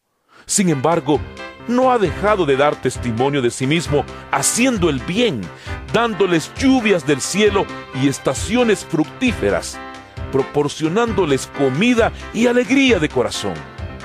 A pesar de todo lo que dijeron, a duras penas evitaron que la multitud les ofreciera sacrificios. En eso llegaron de Antioquía y de Iconio unos judíos que hicieron cambiar de parecer a la multitud. Apedrearon a Pablo y lo arrastraron fuera de la ciudad, creyendo que estaba muerto. Pero cuando lo rodearon los discípulos, él se levantó y volvió a entrar en la ciudad. Al día siguiente, partió para Derbe en compañía de Bernabé.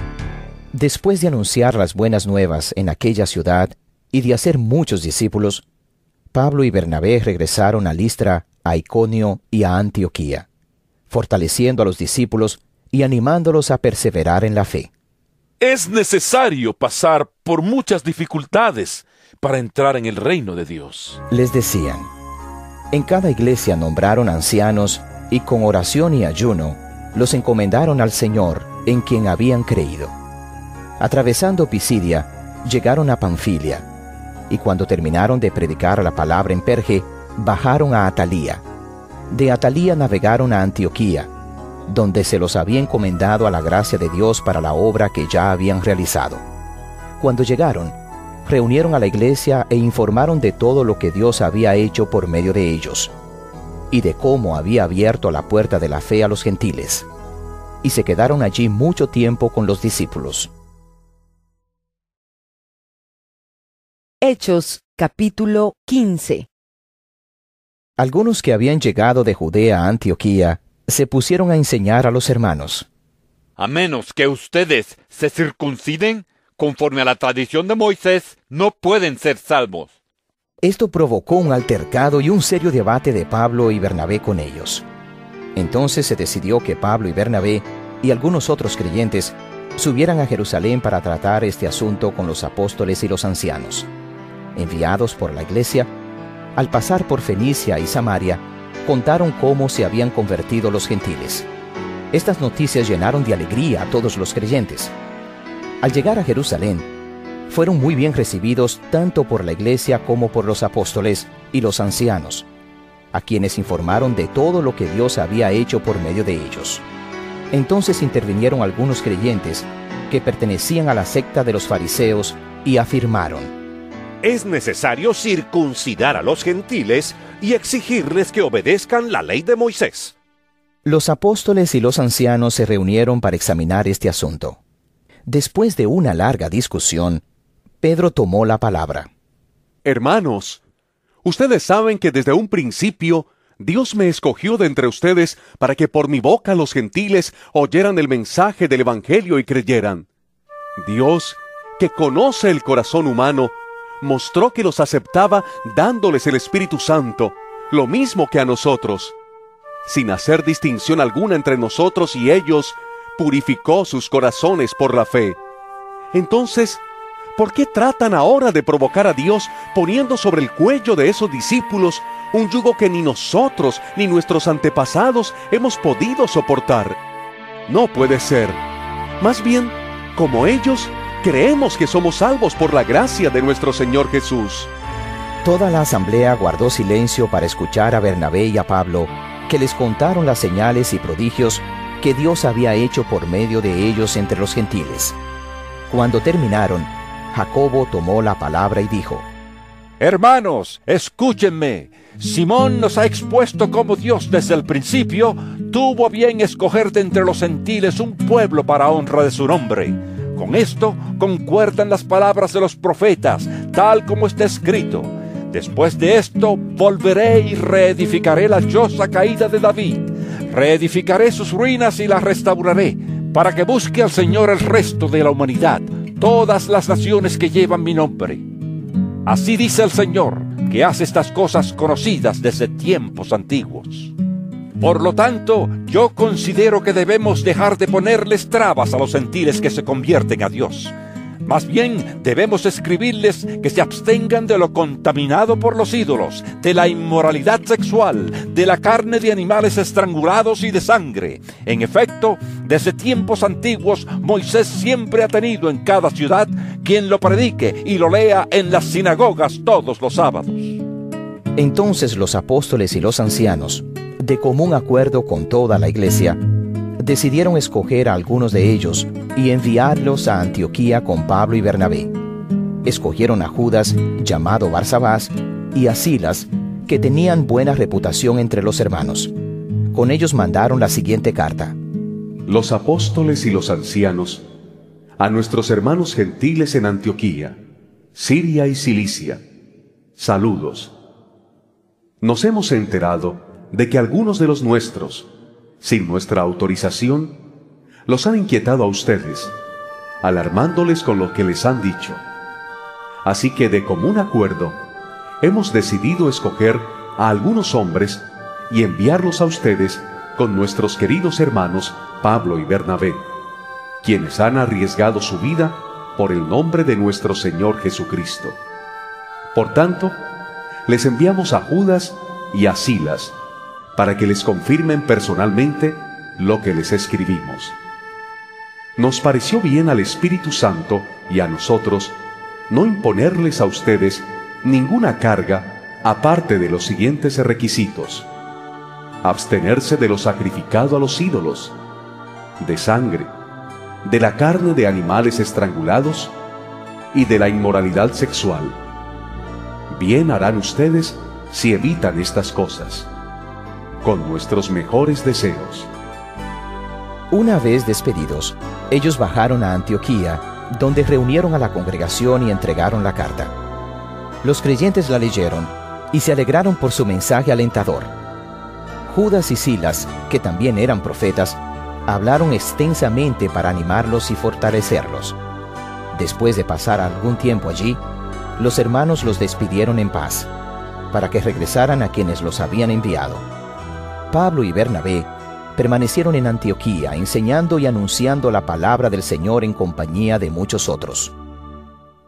Algún tiempo después, Pablo le dijo a Bernabé, Volvamos a visitar a los creyentes en todas las ciudades en donde hemos anunciado la palabra del Señor y veamos cómo están. Resulta que Bernabé quería llevar con ellos a Juan Marcos, pero a Pablo no le pareció prudente llevarlo, porque los había abandonado en Panfilia y no había seguido con ellos en el trabajo. Se produjo entre ellos un conflicto tan serio que acabaron por separarse. Bernabé se llevó a Marcos y se embarcó rumbo a Chipre, mientras que Pablo escogió a Silas. Después de que los hermanos lo encomendaron a la gracia del Señor, Pablo partió y viajó por Siria y Cilicia, consolidando a las iglesias. Hechos capítulo 16 Llegó Pablo a Derbe y después a Listra, donde se encontró con un discípulo llamado Timoteo, hijo de una mujer judía creyente, pero de padre griego. Los hermanos en Listra y en Iconio hablaban bien de Timoteo, así que Pablo decidió llevárselo. Por causa de los judíos que vivían en aquella región, lo circuncidó, pues todos sabían que su padre era griego. Al pasar por las ciudades, entregaban los acuerdos tomados por los apóstoles y los ancianos de Jerusalén, para que los pusieran en práctica. y así las iglesias se fortalecían en la fe y crecían en número día tras día. Atravesaron la región de Frigia y Galacia, ya que el Espíritu Santo les había impedido que predicaran la palabra en la provincia de Asia. Cuando llegaron cerca de Misia, intentaron pasar a Bitinia, pero el Espíritu de Jesús no se lo permitió. Entonces, pasando de largo por Misia, bajaron a Troas. Durante la noche Pablo tuvo una visión en la que un hombre de Macedonia, puesto de pie, le rogaba, Pasa a Macedonia y ayúdanos. Después de que Pablo tuvo la visión, enseguida nos preparamos para partir hacia Macedonia, convencidos de que Dios nos había llamado a anunciar el Evangelio a los macedonios. Zarpando de Troas, navegamos directamente a Samotracia y al día siguiente a Neápolis. De ahí fuimos a Filipos, que es una colonia romana, y la ciudad principal de este distrito de Macedonia. En esa ciudad nos quedamos varios días. El sábado salimos a las afueras de la ciudad y fuimos por la orilla del río, donde esperábamos encontrar un lugar de oración. Nos sentamos y nos pusimos a conversar con las mujeres que se habían reunido. Una de ellas, que se llamaba Lidia, adoraba a Dios. Era de la ciudad de Tiatira y vendía telas de púrpura.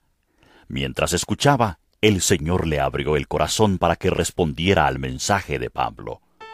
Cuando fue bautizada con su familia, nos hizo la siguiente invitación. Si ustedes me consideran creyente en el Señor, vengan a hospedarse en mi casa. Y nos persuadió. Una vez, cuando íbamos al lugar de oración, nos salió al encuentro una joven esclava que tenía un espíritu de adivinación. Con sus poderes ganaba mucho dinero para sus amos. Nos seguía a Pablo y a nosotros gritando.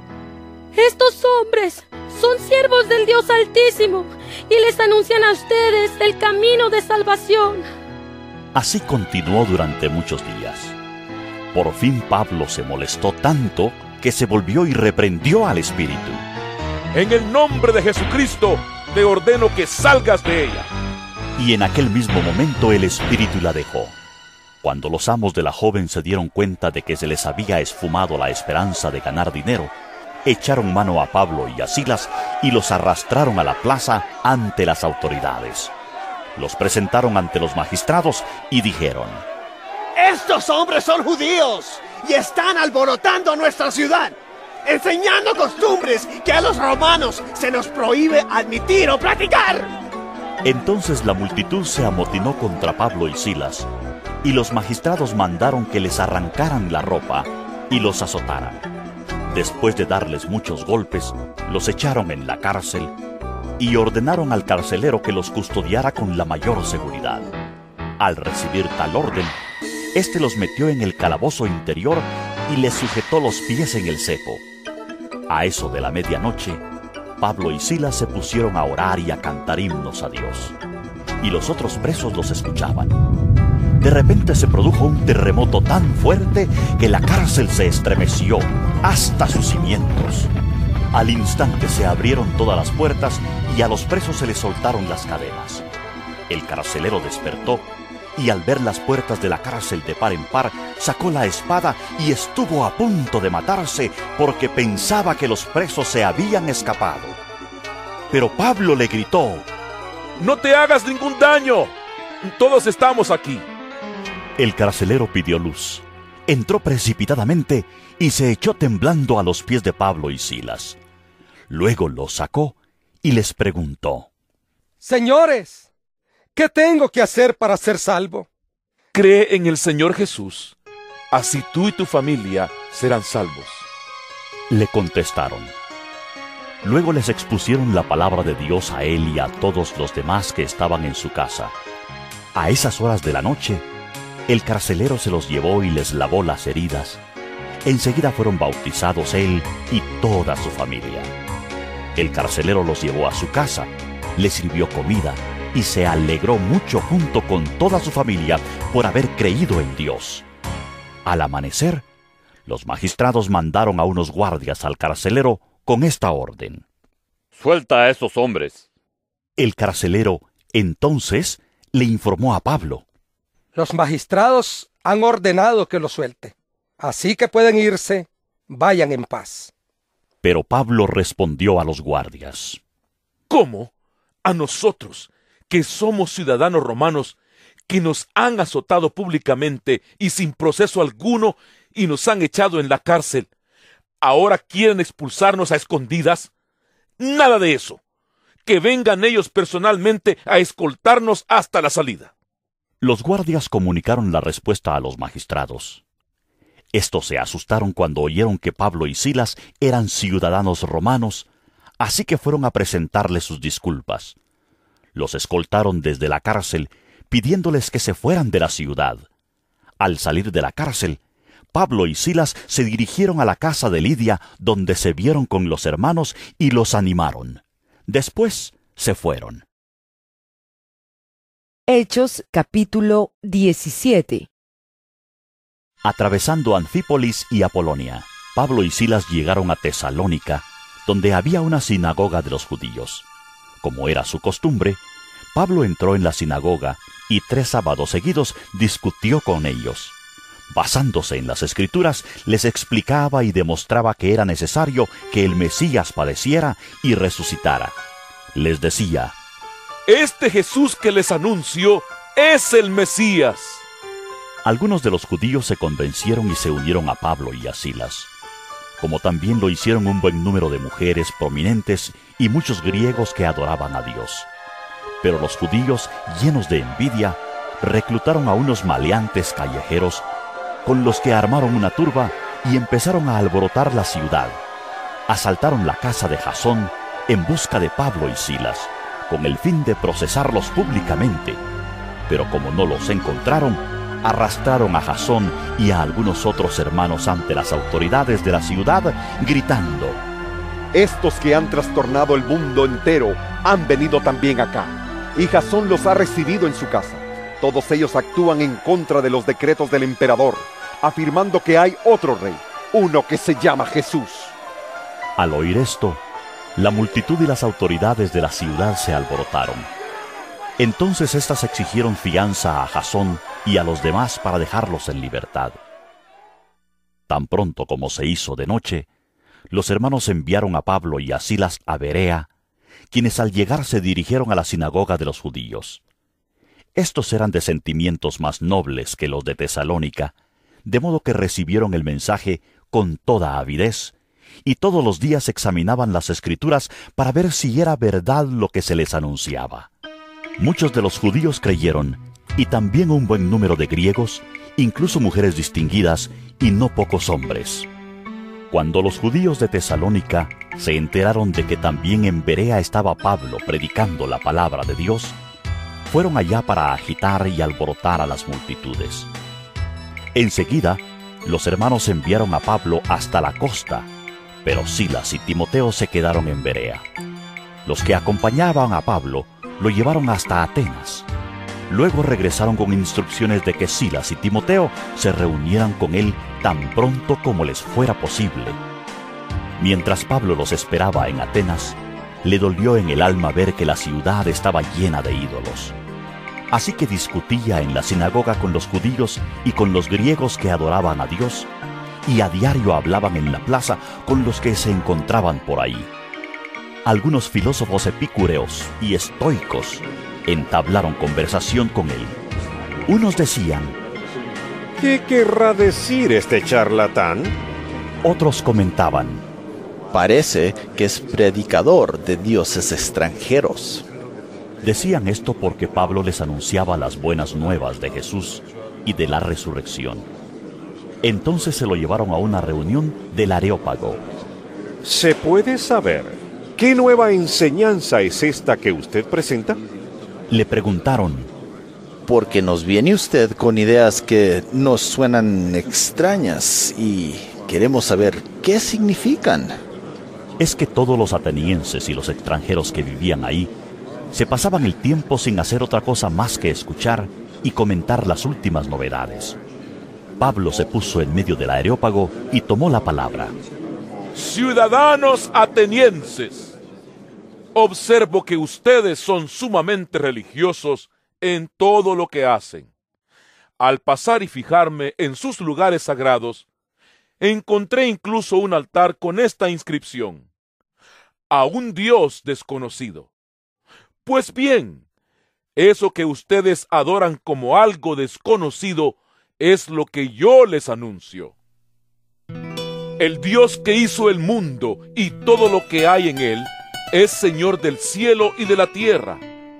No vive en templos construidos por hombres, ni se deja servir por manos humanas como si necesitara de algo. Por el contrario, Él es quien da a todos la vida, el aliento y todas las cosas.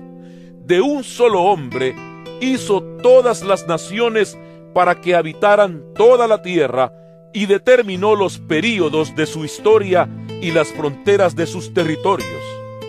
Esto lo hizo Dios para que todos lo busquen y aunque sea a tientas lo encuentren. En verdad, Él no está lejos de ninguno de nosotros, puesto que en Él vivimos, nos movemos y existimos, como algunos de sus propios poetas griegos han dicho, de Él somos descendientes. Por tanto, siendo descendientes de Dios, no debemos pensar que la divinidad sea como el oro, la plata o la piedra, escultura hecha como resultado del ingenio y de la destreza del ser humano. Pues bien, Dios pasó por alto aquellos tiempos de tal ignorancia, pero ahora manda a todos, en todas partes, que se arrepientan. Él ha fijado un día en que juzgará al mundo con justicia por medio del hombre que ha designado. De ello ha dado pruebas a todos al levantarlo de entre los muertos. Cuando oyeron de la resurrección, unos se burlaron, pero otros le dijeron, Queremos que usted nos hable en otra ocasión sobre este tema. En ese momento, Pablo salió de la reunión. Algunas personas se unieron a Pablo y creyeron. Entre ellos estaba Dionisio, miembro del Areópago, también una mujer llamada Damaris y otros más. Hechos capítulo 18 Después de esto, Pablo se marchó de Atenas y se fue a Corinto. Allí se encontró con un judío llamado Aquila, natural del Ponto, y con su esposa Priscila. Hacía poco habían llegado de Italia porque Claudio había mandado que todos los judíos fueran expulsados de Roma. Pablo fue a verlos.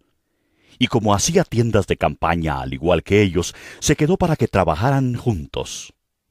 Todos los sábados discutía en la sinagoga tratando de persuadir a judíos y a griegos.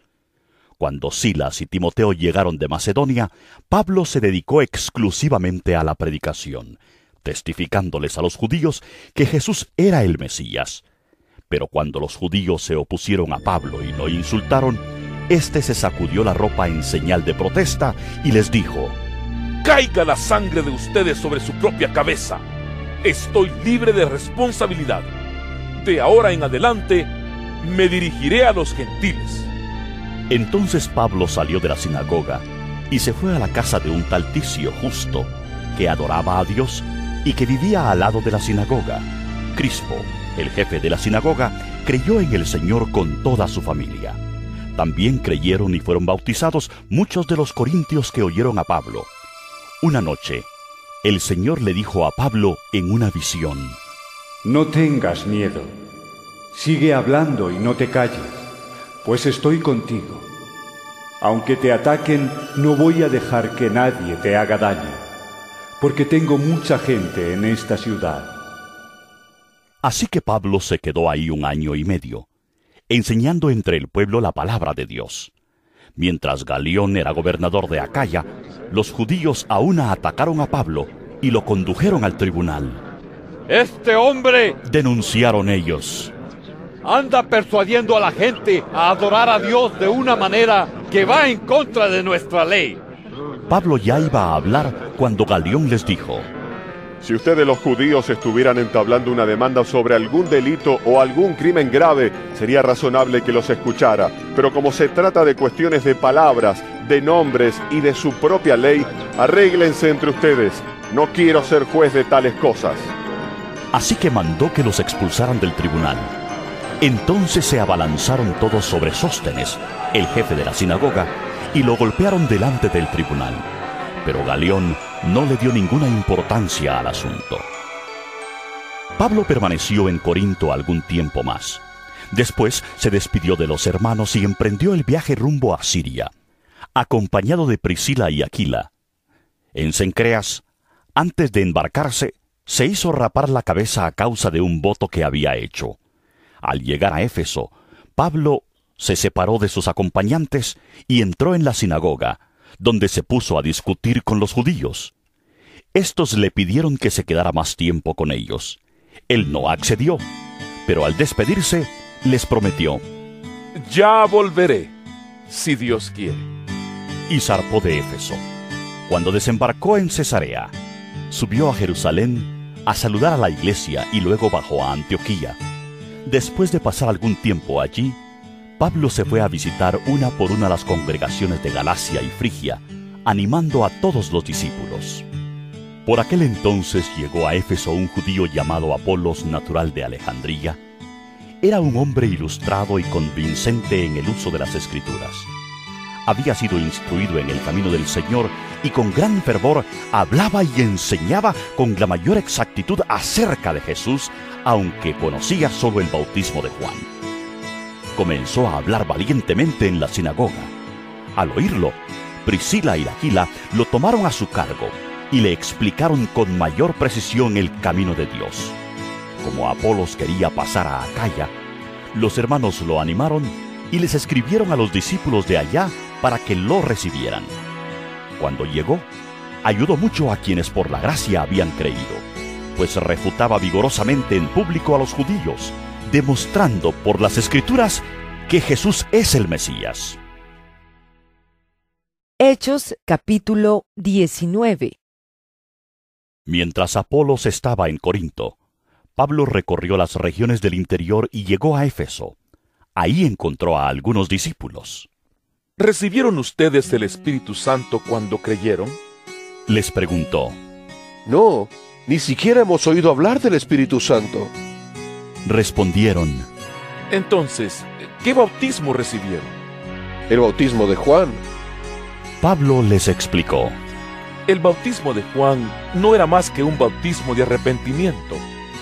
Él le decía al pueblo que creyera en el que venía después de él, es decir, en Jesús. Al oír esto, fueron bautizados en el nombre del Señor Jesús. Cuando Pablo les impuso las manos, el Espíritu Santo vino sobre ellos, y empezaron a hablar en lenguas y a profetizar. Eran en total unos doce hombres. Pablo entró en la sinagoga y habló allí con toda valentía durante tres meses. Discutía acerca del reino de Dios, tratando de convencerlos, pero algunos se negaron obstinadamente a creer, y ante la congregación hablaban mal del camino. Así que Pablo se alejó de ellos y formó un grupo aparte con los discípulos, y a diario debatían en la escuela de Tirano. Esto continuó por espacio de dos años, de modo que todos los judíos y los griegos que vivían en la provincia de Asia llegaron a escuchar la palabra del Señor. Dios hacía milagros extraordinarios por medio de Pablo, a tal grado que a los enfermos les llevaban pañuelos y delantales que habían tocado el cuerpo de Pablo y quedaban sanos de sus enfermedades y los espíritus malignos salían de ellos. Algunos judíos que andaban expulsando espíritus malignos intentaron invocar sobre los endemoniados el nombre del Señor Jesús. Decían, En el nombre de Jesús, a quien Pablo predica, les ordeno que salgan. Esto lo hacían siete hijos de un tal Seba, que era uno de los jefes de los sacerdotes judíos. Un día el espíritu maligno les replicó, Conozco a Jesús y sé quién es Pablo, pero ustedes, ¿quiénes son? y abalanzándose sobre ellos, el hombre que tenía el espíritu maligno los dominó a todos. Los maltrató con tanta violencia que huyeron de la casa desnudos y heridos. Cuando se enteraron los judíos y los griegos que vivían en Éfeso, el temor se apoderó de todos ellos, y el nombre del Señor Jesús era glorificado. Muchos de los que habían creído llegaban ahora y confesaban públicamente sus prácticas malvadas. Un buen número de los que practicaban la hechicería juntaron sus libros en un montón y los quemaron delante de todos. Cuando calcularon el precio de aquellos libros, resultó un total de cincuenta mil monedas de plata. Así, la palabra del Señor crecía y se difundía con poder arrollador. Después de todos estos sucesos, Pablo tomó la determinación de ir a Jerusalén pasando por Macedonia y Acaya. Decía, Después de estar ahí, tengo que visitar Roma. Entonces envió a Macedonia a dos de sus ayudantes, Timoteo y Erasto, mientras él se quedaba por algún tiempo en la provincia de Asia. Por aquellos días se produjo un gran disturbio a propósito del camino. Un platero llamado Demetrio, que hacía figuras en plata del templo de Artemisa, proporcionaba a los artesanos no poca ganancia.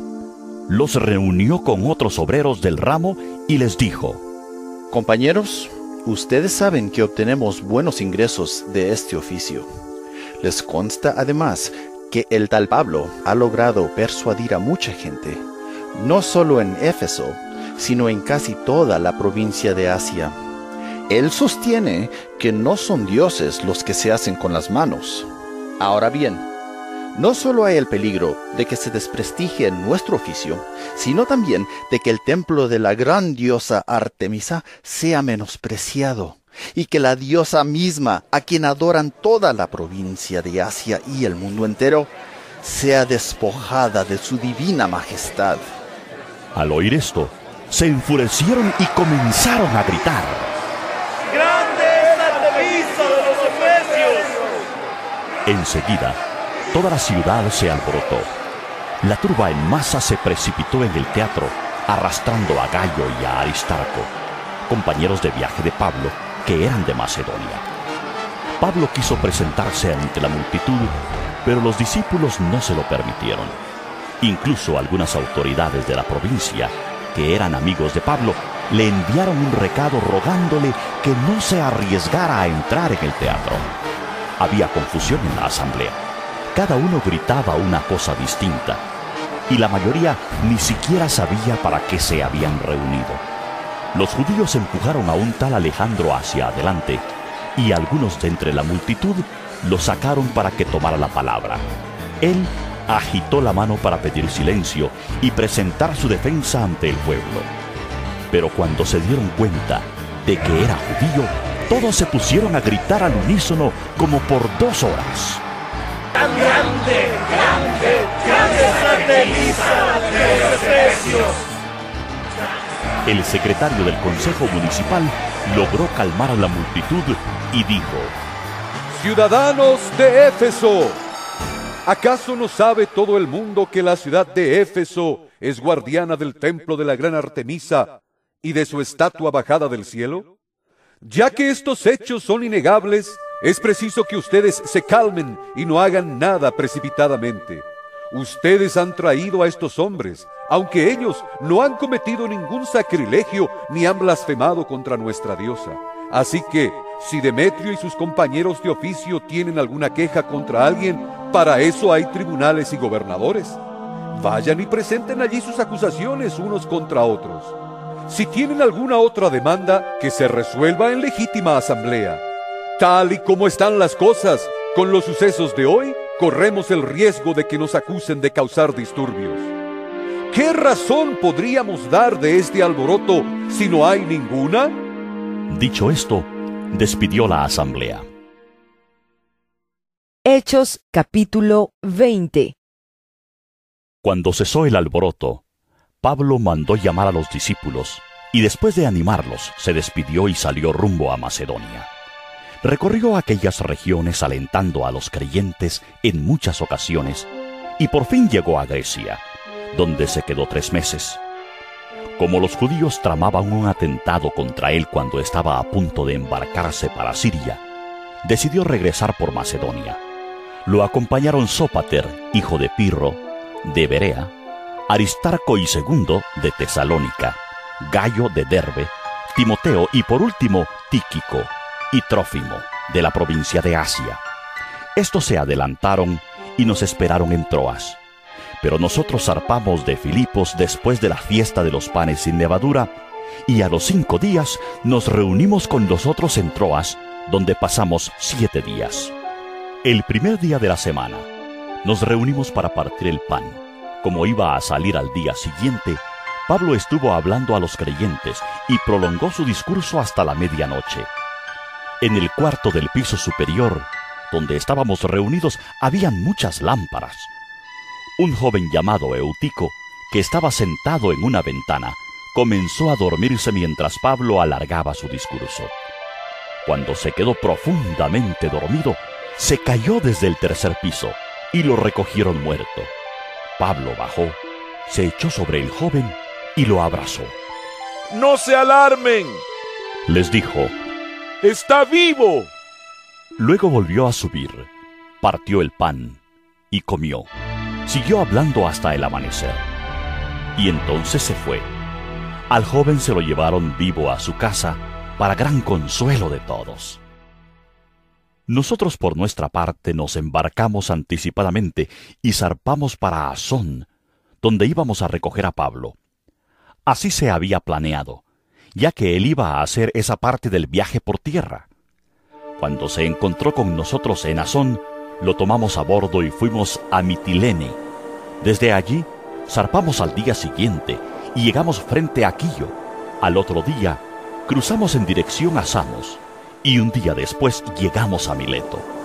Pablo había decidido pasar de largo a Éfeso para no demorarse en la provincia de Asia, porque tenía prisa por llegar a Jerusalén para el día de Pentecostés, si fuera posible. Desde Mileto, Pablo mandó llamar a los ancianos de la iglesia de Éfeso. Cuando llegaron, les dijo, Ustedes saben cómo me porté todo el tiempo que estuve con ustedes desde el primer día que vine a la provincia de Asia. He servido al Señor con toda humildad y con lágrimas, a pesar de haber sido sometido a duras pruebas por las maquinaciones de los judíos. Ustedes saben que no he vacilado en predicarles nada que les fuera de provecho, sino que les he enseñado públicamente y en las casas. A judíos y a griegos les he instado a convertirse a Dios y a creer en nuestro Señor Jesús. Y ahora tengan en cuenta que voy a Jerusalén obligado por el Espíritu, sin saber lo que ahí me espera. Lo único que sé es que en todas las ciudades el Espíritu Santo me asegura que me esperan prisiones y sufrimientos. Sin embargo, considero que mi vida carece de valor para mí mismo con tal de que termine mi carrera y lleve a cabo el servicio que me ha encomendado el Señor Jesús, que es el de dar testimonio del Evangelio de la gracia de Dios. Escuchen, yo sé que ninguno de ustedes, entre quienes he andado predicando el reino de Dios, volverá a verme. Por tanto, hoy les declaro que soy inocente de la sangre de todos, porque sin vacilar les he proclamado todo el propósito de Dios. Tengan cuidado de sí mismos y de todo el rebaño sobre el cual el Espíritu Santo los ha puesto como obispos para pastorear la iglesia de Dios, que Él adquirió con su propia sangre. Sé que después de mi partida entrarán en medio de ustedes lobos feroces que procurarán acabar con el rebaño. Aún de entre ustedes mismos se levantarán algunos que enseñarán falsedades para arrastrar a los discípulos que los sigan. Así que estén alerta. Recuerden que día y noche, durante tres años, no he dejado de amonestar con lágrimas a cada uno en particular. Ahora los encomiendo a Dios y al mensaje de su gracia, mensaje que tiene poder para edificarlos y darles herencia entre todos los santificados. No he codiciado ni la plata, ni el oro, ni la ropa de nadie Ustedes mismos saben bien que estas manos se han ocupado de mis propias necesidades y de las de mis compañeros. Con mi ejemplo les he mostrado que es preciso trabajar duro para ayudar a los necesitados, recordando las palabras del Señor Jesús. Hay más dicha en dar que en recibir. Después de decir esto, Pablo se puso de rodillas con todos ellos y oró. Todos lloraban inconsolablemente mientras lo abrazaban y lo besaban. Lo que más los entristecía era su declaración de que ellos no volverían a verlo. Luego lo acompañaron hasta el barco. Hechos capítulo 21 Después de separarnos de ellos, zarpamos y navegamos directamente a Cos. Al día siguiente fuimos a Rodas y de allí a Pátara. Como encontramos un barco que iba para Fenicia, subimos a bordo y zarpamos. Después de avistar Chipre y de pasar al sur de la isla, navegamos hacia Siria y llegamos a Tiro, donde el barco tenía que descargar. Allí encontramos a los discípulos y nos quedamos con ellos siete días. Ellos, por medio del Espíritu, exhortaron a Pablo a que no subiera a Jerusalén. Pero al cabo de algunos días, partimos y continuamos nuestro viaje. Todos los discípulos, incluso las mujeres y los niños, nos acompañaron hasta las afueras de la ciudad. Y allí en la playa, nos arrodillamos y oramos. Luego de despedirnos, subimos a bordo y ellos regresaron a sus hogares. Nosotros continuamos nuestro viaje en barco desde Tiro y arribamos a Tolemaida, donde saludamos a los hermanos y nos quedamos con ellos un día. Al día siguiente salimos y llegamos a Cesarea y nos hospedamos en casa de Felipe el Evangelista, que era uno de los siete. Este tenía cuatro hijas solteras que profetizaban. Llevábamos allí varios días cuando bajó de Judea un profeta llamado Ágabo. Este vino a vernos y tomando el cinturón de Pablo, se ató con él de pies y manos y dijo, Así dice el Espíritu Santo, de esta manera atarán los judíos de Jerusalén al dueño de este cinturón y lo entregarán en manos de los gentiles. Al oír esto, nosotros y los de aquel lugar le rogamos a Pablo que no subiera a Jerusalén. ¿Por qué lloran? Me parten el alma, respondió Pablo por el nombre del Señor Jesús, estoy dispuesto no solo a ser atado, sino también a morir en Jerusalén. Como no se dejaba convencer, desistimos exclamando, Que se haga la voluntad del Señor. Después de esto, acabamos los preparativos y subimos a Jerusalén. Algunos de los discípulos de Cesarea nos acompañaron y nos llevaron a la casa de Masón, donde íbamos a alojarnos. Este era de Chipre y uno de los primeros discípulos. Cuando llegamos a Jerusalén, los creyentes nos recibieron calurosamente. Al día siguiente, Pablo fue con nosotros a ver a Jacobo, y todos los ancianos estaban presentes. Después de saludarlos, Pablo les relató detalladamente lo que Dios había hecho entre los gentiles por medio de su ministerio. Al oírlo, alabaron a Dios. Luego le dijeron a Pablo, ya ves, hermano, cuántos miles de judíos han creído y todos ellos siguen aferrados a la ley. Ahora bien, han oído decir que tú enseñas que se aparten de Moisés todos los judíos que viven entre los gentiles. Les recomiendas que no circunciden a sus hijos ni vivan según nuestras costumbres. ¿Qué vamos a hacer? Sin duda se van a enterar de que has llegado. Por eso, será mejor que sigas nuestro consejo. Hay aquí entre nosotros cuatro hombres que tienen que cumplir un voto. Llévatelos toma parte en sus ritos de purificación y paga los gastos que corresponden al voto de rasurarse la cabeza. Así todos sabrán que no son ciertos esos informes acerca de ti, sino que tú también vives en obediencia a la ley. En cuanto a los creyentes gentiles, ya les hemos comunicado por escrito nuestra decisión de que se abstengan de lo sacrificado a los ídolos, de sangre, de la carne de animales estrangulados y de la inmoralidad sexual. Al día siguiente, Pablo se llevó a los hombres y se purificó con ellos. Luego entró en el templo para dar aviso de la fecha en que vencería el plazo de la purificación y se haría la ofrenda por cada uno de ellos. Cuando estaban a punto de cumplirse los siete días, unos judíos de la provincia de Asia vieron a Pablo en el templo, alborotaron a toda la multitud y le echaron mano gritando, Israelitas, ayúdenos. Este es el individuo que anda por todas partes enseñando a toda la gente contra nuestro pueblo, nuestra ley y este lugar. Además, hasta ha metido a unos griegos en el templo y ha profanado este lugar santo.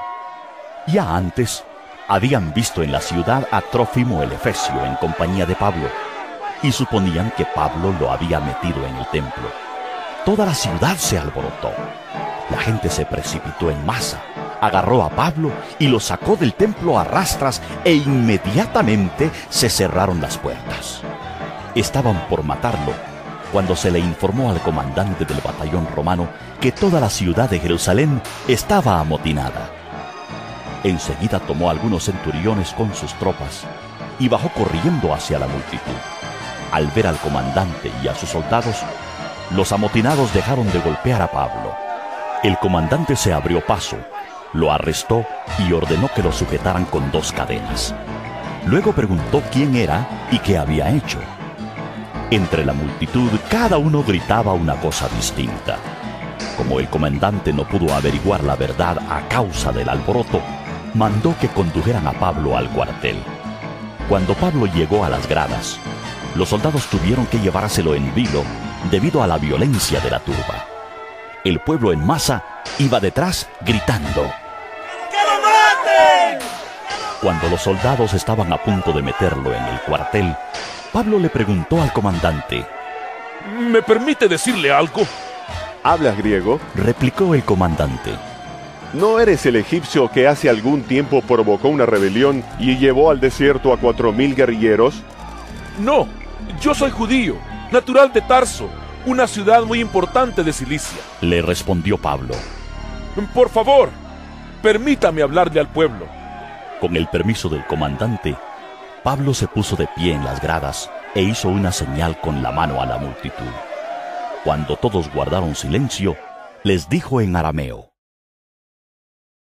Hechos capítulo 22 Padres y hermanos, escuchen ahora mi defensa. Al oír que les hablaba en arameo, guardaron más silencio. Pablo continuó. Yo soy judío, nacido en Tarso de Cilicia, pero criado en esta ciudad. Bajo la tutela de Gamaliel, recibí instrucción cabal en la ley de nuestros antepasados, y fui tan celoso de Dios como cualquiera de ustedes lo es hoy día. Perseguí a muerte a los seguidores de este camino, arrestando y echando en la cárcel a hombres y mujeres por igual. Y así lo pueden atestiguar el sumo sacerdote y todo el consejo de ancianos. Incluso obtuve de parte de ellos cartas de extradición para nuestros hermanos judíos en Damasco, y fui allá con el fin de traer presos a Jerusalén a los que encontrara para que fueran castigados.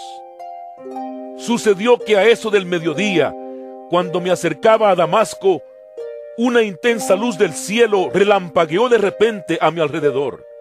Caí al suelo y oí una voz que me decía, Saulo, Saulo, ¿por qué me persigues? ¿Quién eres, Señor? Pregunté. Yo soy Jesús de Nazaret, a quien tú persigues, me contestó él. Los que me acompañaban vieron la luz, pero no percibieron la voz del que me hablaba. ¿Qué debo hacer, Señor? le pregunté. Levántate, dijo el Señor, y entra en Damasco. Allí se te dirá todo lo que se ha dispuesto que hagas. Mis compañeros me llevaron de la mano hasta Damasco porque el resplandor de aquella luz me había dejado ciego. Vino a verme un tal Ananías, hombre devoto que observaba la ley y a quien respetaban mucho los judíos que ahí vivían. Se puso a mi lado y me dijo, hermano Saulo, recibe la vista. Y en aquel mismo instante recobré la vista y pude verlo. Luego dijo, el Dios de nuestros antepasados te ha escogido para que conozcas su voluntad y para que veas al justo y oigas las palabras de su boca.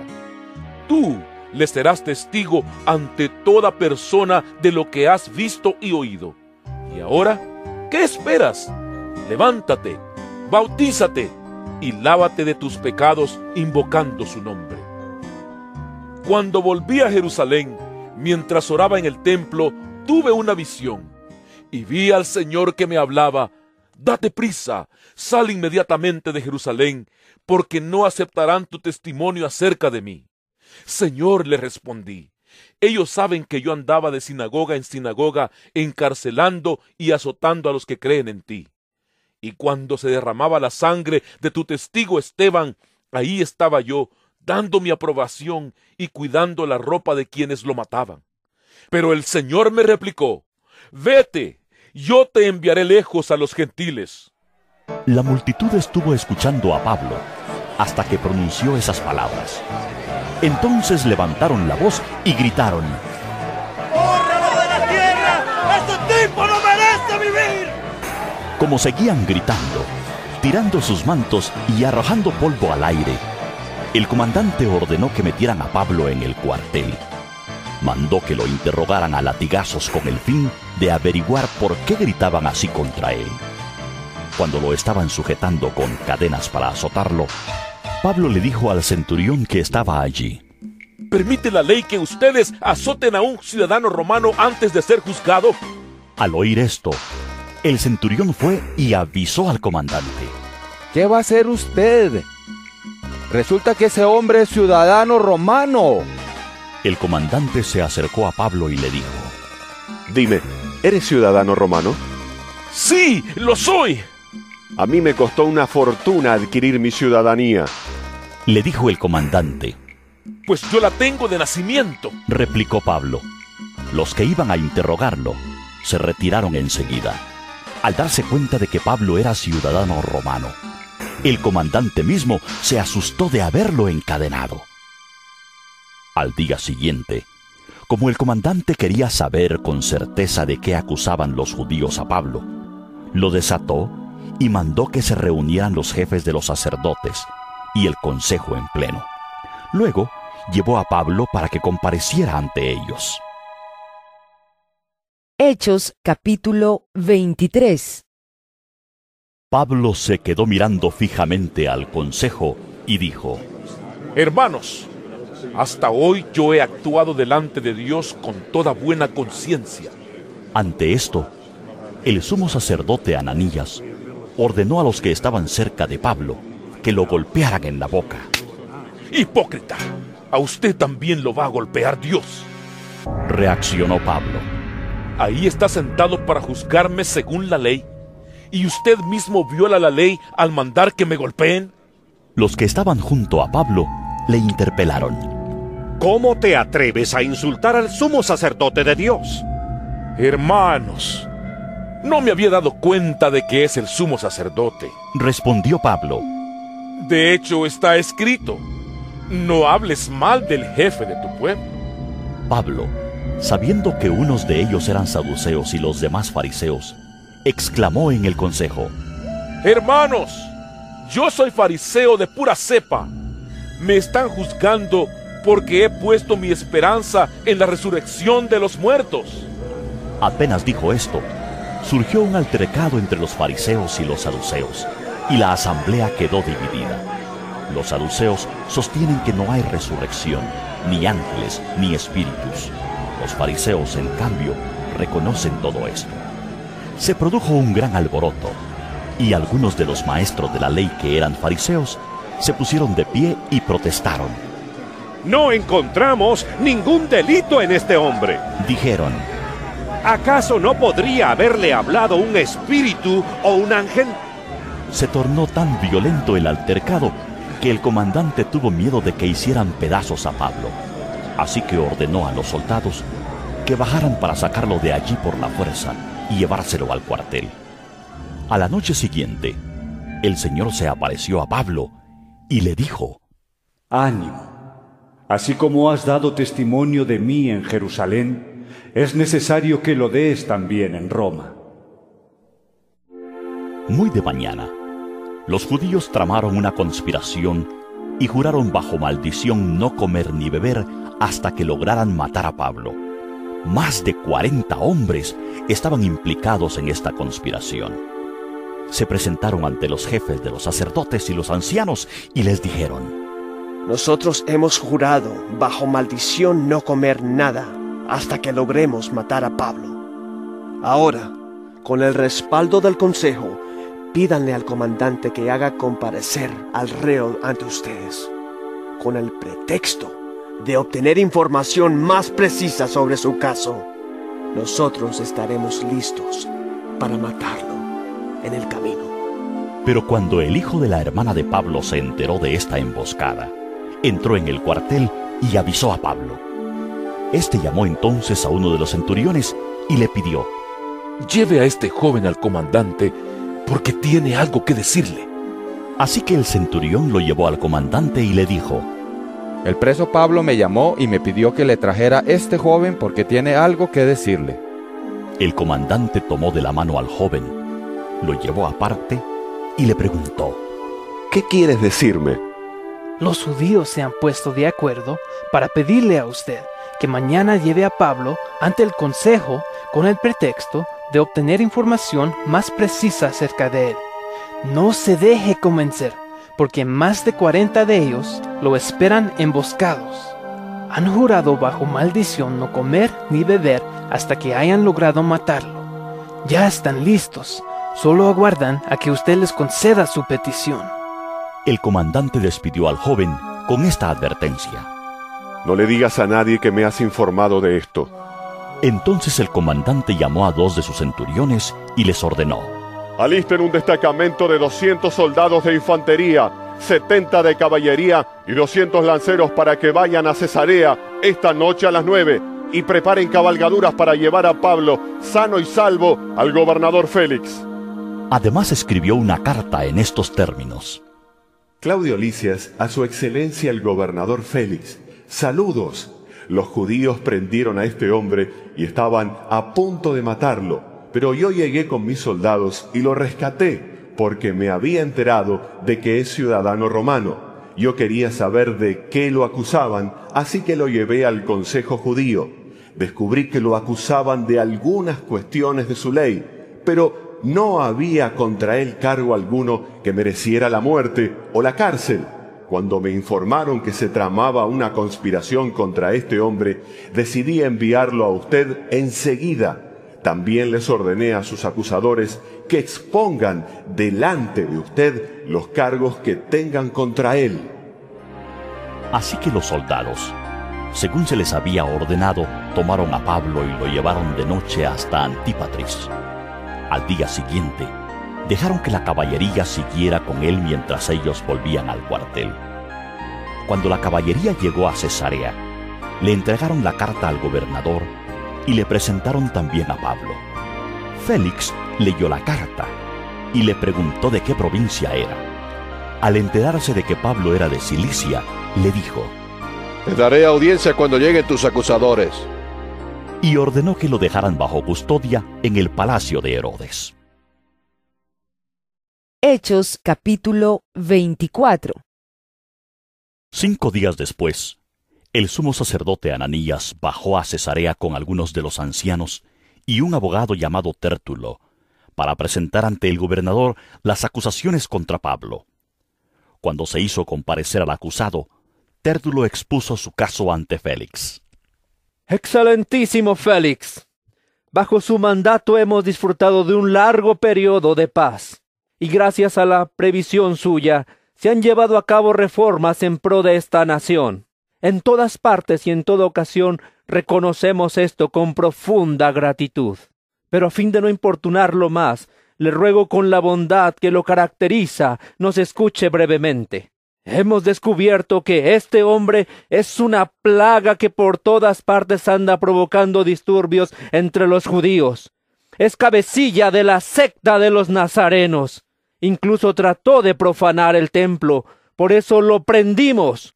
Usted mismo al interrogarlo podrá cerciorarse de la verdad de todas las acusaciones que presentamos contra él.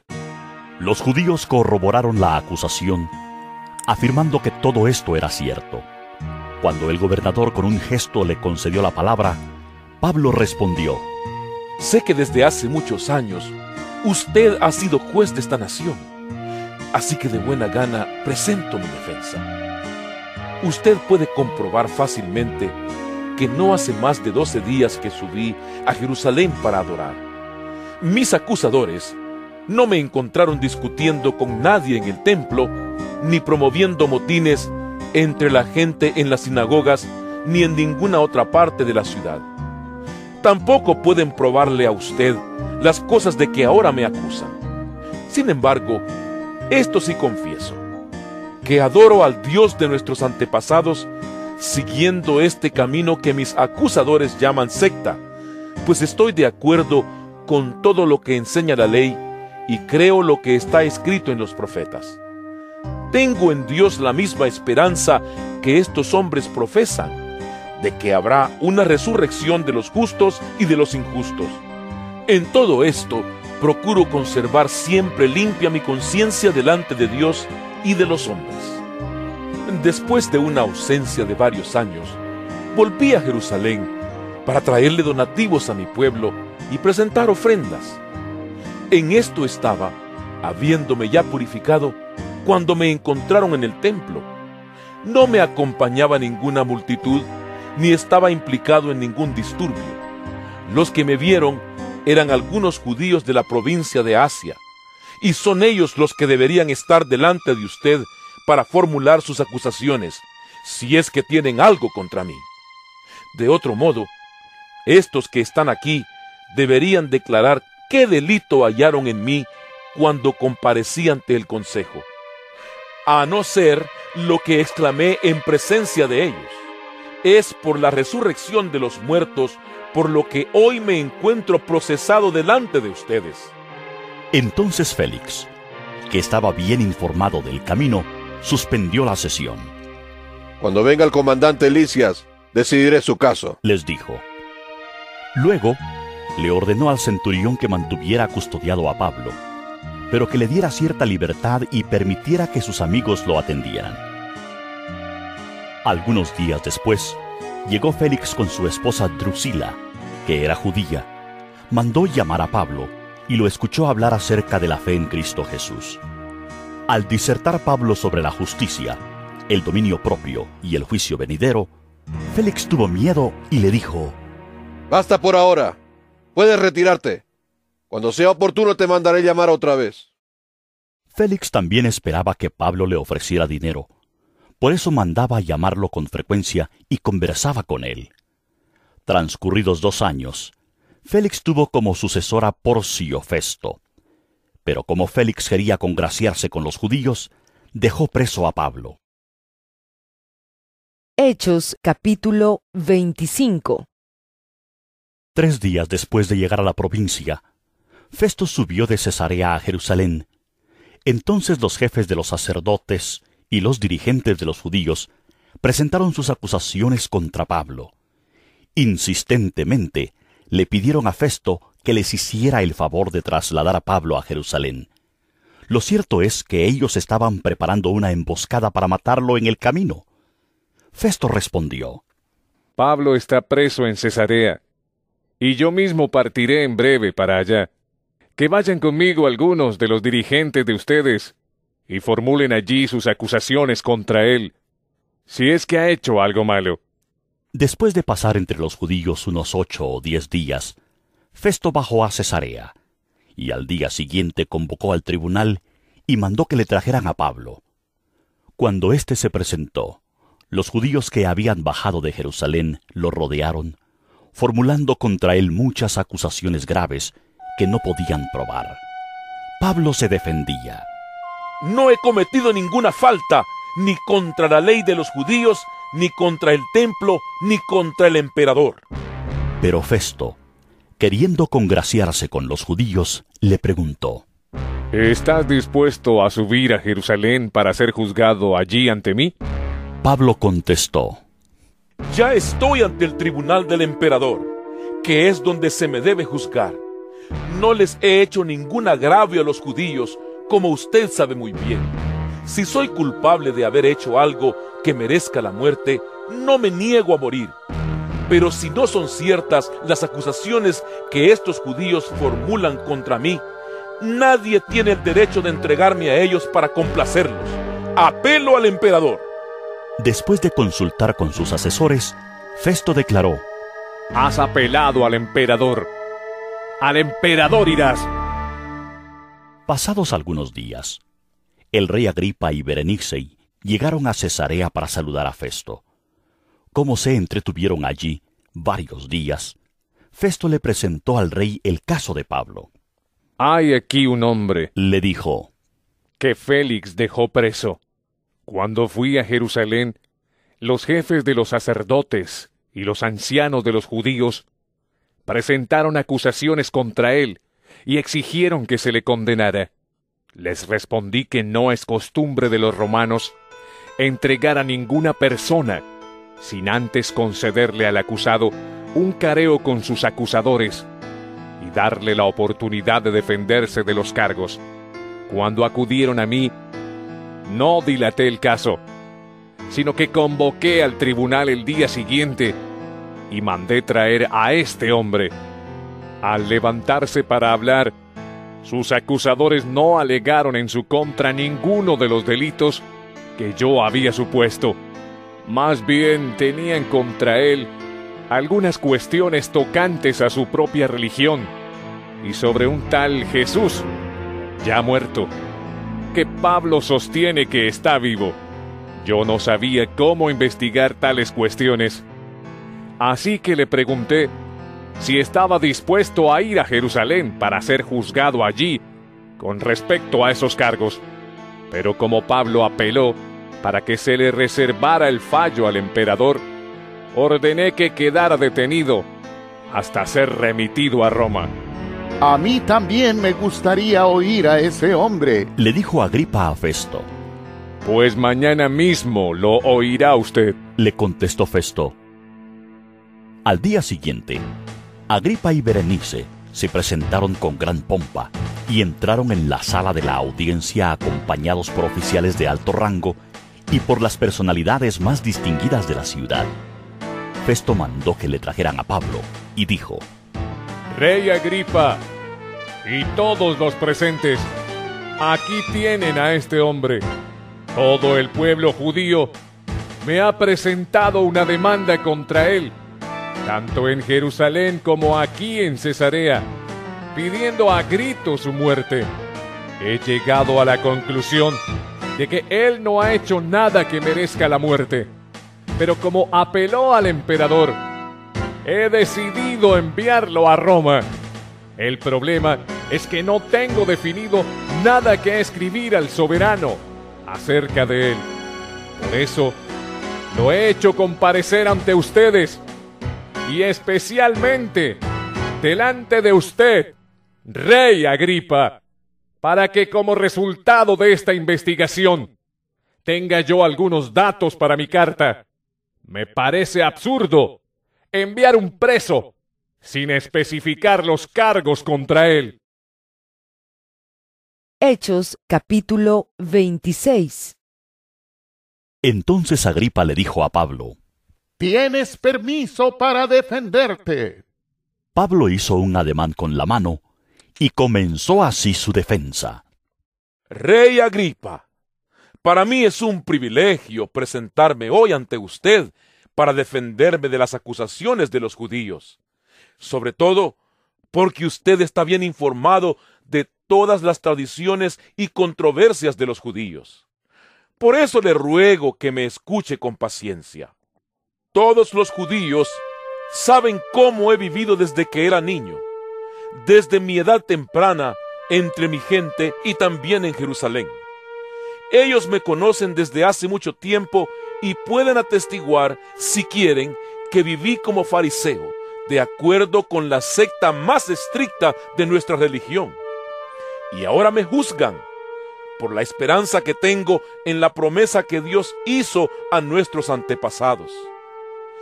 Esta es la promesa que nuestras doce tribus esperan alcanzar, rindiendo culto a Dios con diligencia día y noche. Es por esta esperanza, oh rey, por lo que me acusan los judíos. ¿Por qué les parece a ustedes increíble que Dios resucite a los muertos? Pues bien, yo mismo estaba convencido de que debía hacer todo lo posible por combatir el nombre de Jesús de Nazaret. Eso es precisamente lo que hice en Jerusalén. Con la autoridad de los jefes de los sacerdotes, metí en la cárcel a muchos de los santos y cuando los mataban, yo manifestaba mi aprobación. Muchas veces anduve de sinagoga en sinagoga castigándolos para obligarlos a blasfemar. Mi obsesión contra ellos me llevaba al extremo de perseguirlos incluso en ciudades del extranjero. En uno de esos viajes iba yo hacia Damasco con la autoridad y la comisión de los jefes de los sacerdotes. A eso del mediodía, oh rey, mientras iba por el camino, vi una luz del cielo más refulgente que el sol, que con su resplandor nos envolvió a mí y a mis acompañantes. Todos caímos al suelo, y yo oí una voz que me decía en arameo, Saulo, Saulo, ¿por qué me persigues? ¿Qué sacas con darte cabezazos contra la pared? Entonces pregunté, ¿quién eres, Señor? Yo soy Jesús, a quien tú persigues, me contestó el Señor. Ahora, ponte en pie y escúchame. Me he aparecido a ti con el fin de designarte siervo y testigo de lo que has visto de mí y de lo que te voy a revelar. Te libraré de tu propio pueblo y de los gentiles. Te envío a estos para que les abras los ojos y se conviertan de las tinieblas a la luz y del poder de Satanás a Dios, a fin de que por la fe en mí reciban el perdón de los pecados y la herencia entre los santificados. Así que, Rey Agripa, no fui desobediente a esa visión celestial. Al contrario, comenzando con los que estaban en Damasco, siguiendo con los que estaban en Jerusalén y en toda Judea, y luego con los gentiles, a todos les prediqué que se arrepintieran y se convirtieran a Dios y que demostraran su arrepentimiento con sus buenas obras. Solo por eso los judíos me prendieron en el templo y trataron de matarme. Pero Dios me ha ayudado hasta hoy, y así me mantengo firme, testificando a grandes y pequeños. No he dicho sino lo que los profetas y Moisés ya dijeron que sucedería, que el Cristo padecería y que siendo el primero en resucitar, proclamaría la luz a su propio pueblo y a los gentiles. Al llegar Pablo a este punto de su defensa, Festo interrumpió. ¡Estás loco, Pablo! Le gritó. El mucho estudio te ha hecho perder la cabeza. No estoy loco, excelentísimo Festo, contestó Pablo. Lo que digo es cierto y sensato. El rey está familiarizado con estas cosas y por eso hablo ante él con tanto atrevimiento. Estoy convencido de que nada de esto ignora porque no sucedió en un rincón. Rey Agripa, ¿cree usted en los profetas? A mí me consta que sí. ¿Un poco más? Y me convences a hacerme cristiano. Le dijo Agripa. Sea por poco o por mucho. Le replicó Pablo. Le pido a Dios que no solo usted, sino también todos los que me están escuchando hoy lleguen a ser como yo, aunque sin estas cadenas.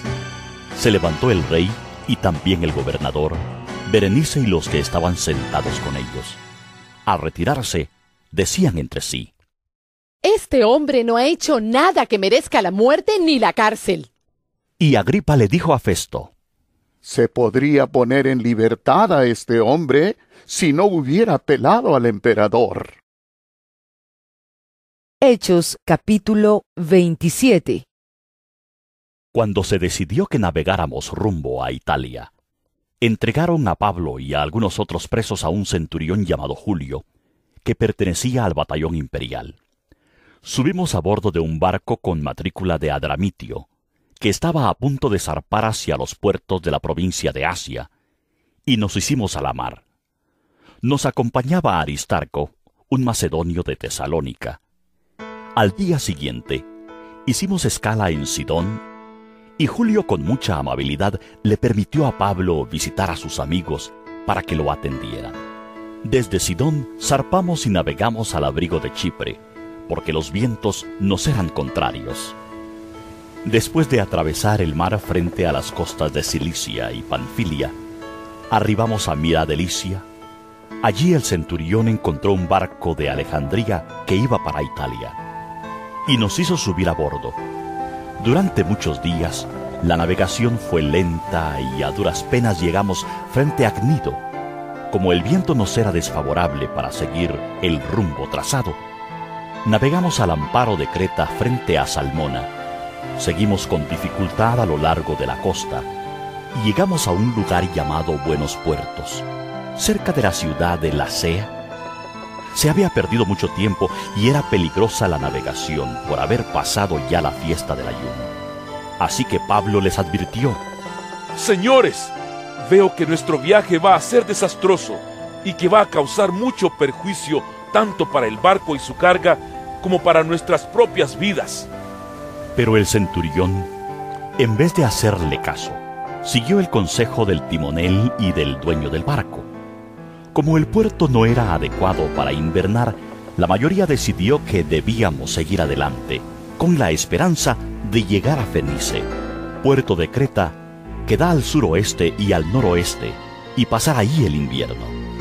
Cuando comenzó a soplar un viento suave del sur, creyeron que podían conseguir lo que querían, así que elevaron anclas y navegaron junto a la costa de Creta.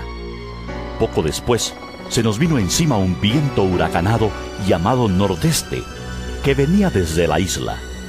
El barco quedó atrapado por la tempestad y no podía hacerle frente al viento. Así que nos dejamos llevar a la deriva. Mientras pasábamos al abrigo de un islote llamado Cauda, a duras penas pudimos sujetar el bote salvavidas. Después de subirlo a bordo, amarraron con sogas todo el casco del barco para reforzarlo. Temiendo que fueran a encallar en los bancos de arena de la Sirte, echaron el ancla flotante y dejaron el barco a la deriva. Al día siguiente, dado que la tempestad seguía arremetiendo con mucha fuerza contra nosotros, comenzaron a arrojar la carga por la borda. Al tercer día, con sus propias manos arrojaron al mar los aparejos del barco. Como pasaron muchos días sin que apareciera ni el sol ni las estrellas, y la tempestad seguía arreciando, perdimos al fin toda esperanza de salvarnos. Llevábamos ya mucho tiempo sin comer, así que Pablo se puso en medio de todos y dijo, Señores, debían haber seguido mi consejo y no haber zarpado de Creta. Así se habrían ahorrado este perjuicio y esta pérdida. Pero ahora los exhorto a cobrar ánimo, porque ninguno de ustedes perderá la vida, solo se perderá el barco. Anoche se me apareció un ángel del Dios a quien pertenezco y a quien sirvo y me dijo, no tengas miedo, Pablo. Tienes que comparecer ante el emperador y Dios te ha concedido la vida de todos los que navegan contigo. Así que, ánimo, señores. Confío en Dios que sucederá tal y como se me dijo. Sin embargo, tenemos que encallar en alguna isla. Ya habíamos pasado 14 noches a la deriva por el mar Adriático, cuando a eso de la medianoche, los marineros presintieron que se aproximaban a tierra. Echaron la sonda y encontraron que el agua tenía unos 37 metros de profundidad. Más adelante, volvieron a echar la sonda y encontraron que tenía cerca de 27 metros de profundidad. Temiendo que fuéramos a estrellarnos contra las rocas, echaron cuatro anclas por la popa y se pusieron a rogar que amaneciera. En un intento por escapar del barco, los marineros comenzaron a bajar el bote salvavidas al mar con el pretexto de que iban a echar algunas anclas desde la proa. Pero Pablo les advirtió al centurión y a los soldados. Si esos no se quedan en el barco, no podrán salvarse ustedes. Así que los soldados cortaron las amarras del bote salvavidas y lo dejaron caer al agua. Estaba a punto de amanecer cuando Pablo animó a todos a tomar alimento. Hoy hace ya 14 días que ustedes están con la vida en un hilo y siguen sin probar bocado. Les ruego que coman algo, pues lo necesitan para sobrevivir.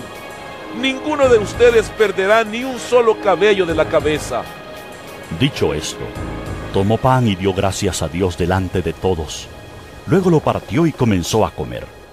Todos se animaron y también comieron. Éramos en total 276 personas en el barco.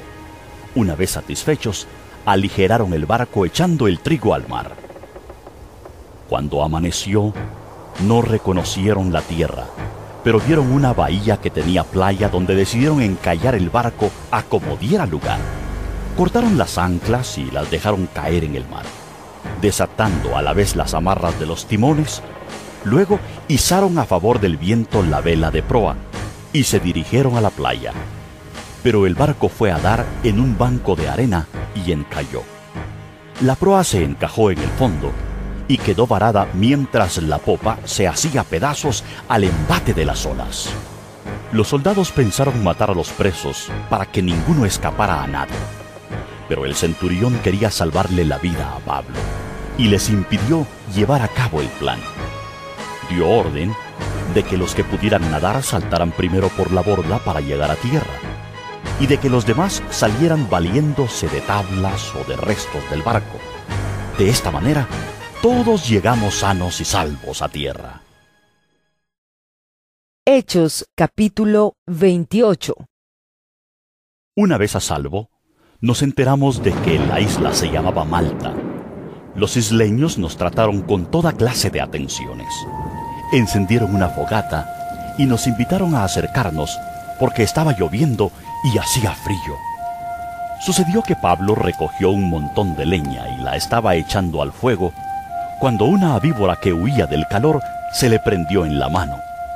Al ver la serpiente colgada de la mano de Pablo, los isleños se pusieron a comentar entre sí.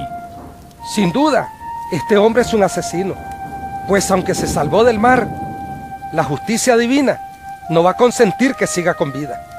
Pero Pablo sacudió la mano y la serpiente cayó en el fuego y él no sufrió ningún daño.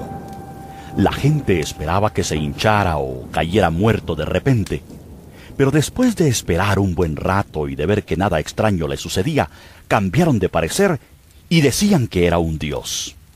Cerca de allí había una finca que pertenecía a Pluvio, el funcionario principal de la isla. Este nos recibió en su casa con amabilidad y nos hospedó durante tres días.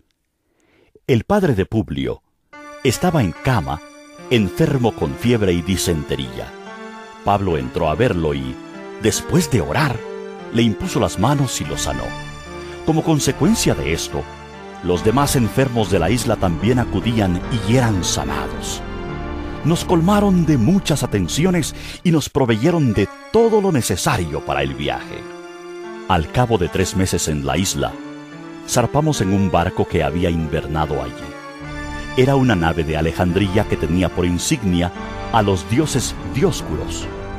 Hicimos escala en Siracusa, donde nos quedamos tres días. Desde allí navegamos bordeando la costa y llegamos a Regio. Al día siguiente se levantó el viento del sur y al segundo día llegamos a Poteoli.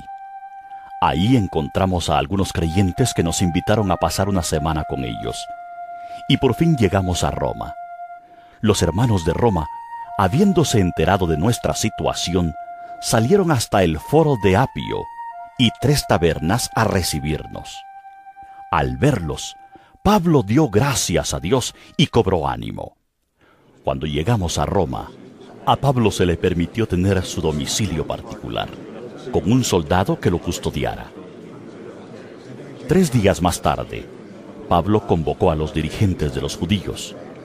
Cuando estuvieron reunidos, les dijo, A mí, hermanos, a pesar de no haber hecho nada contra mi pueblo, ni contra las costumbres de nuestros antepasados, me arrestaron en Jerusalén y me entregaron a los romanos. Estos me interrogaron y quisieron soltarme por no ser yo culpable de ningún delito que mereciera la muerte. Cuando los judíos se opusieron, me vio obligado a apelar al emperador, pero no porque tuviera alguna acusación que presentar contra mi nación. Por este motivo, he pedido verlos y hablar con ustedes. Precisamente por la esperanza de Israel, estoy encadenado. Nosotros no hemos recibido ninguna carta de Judea que tenga que ver contigo. Le contestaron ellos, Ni ha llegado ninguno de los hermanos de allá con malos informes o que haya hablado mal de ti. Pero queremos oír tu punto de vista, porque lo único que sabemos es que en todas partes se habla en contra de esa secta. Señalaron un día para reunirse con Pablo, y acudieron en mayor número a la casa donde estaba alojado. Desde la mañana hasta la tarde estuvo explicándoles y testificándoles acerca del reino de Dios y tratando de convencerlos respecto a Jesús, partiendo de la ley de Moisés y de los profetas. Unos se convencieron por lo que él decía, pero otros se negaron a creer. No pudieron ponerse de acuerdo entre sí y comenzaron a irse cuando Pablo añadió esta última declaración. Con razón el Espíritu Santo les habló a sus antepasados por medio del profeta Isaías diciendo, Ve a este pueblo y dile, por mucho que oigan, no entenderán, por mucho que vean, no percibirán, porque el corazón de este pueblo se ha vuelto insensible, se les han embotado los oídos y se les han cerrado los ojos, de lo contrario verían con los ojos, oirían con los oídos, entenderían con el corazón y se convertirían, y yo los sanaría. Por tanto, quiero que sepan que esta salvación de Dios se ha enviado a los gentiles, y ellos sí escucharán. Durante dos años completos permaneció Pablo en la casa que tenía alquilada, y recibía a todos los que iban a verlo, y predicaba el reino de Dios, y enseñaba acerca del Señor Jesucristo sin impedimento y sin temor alguno.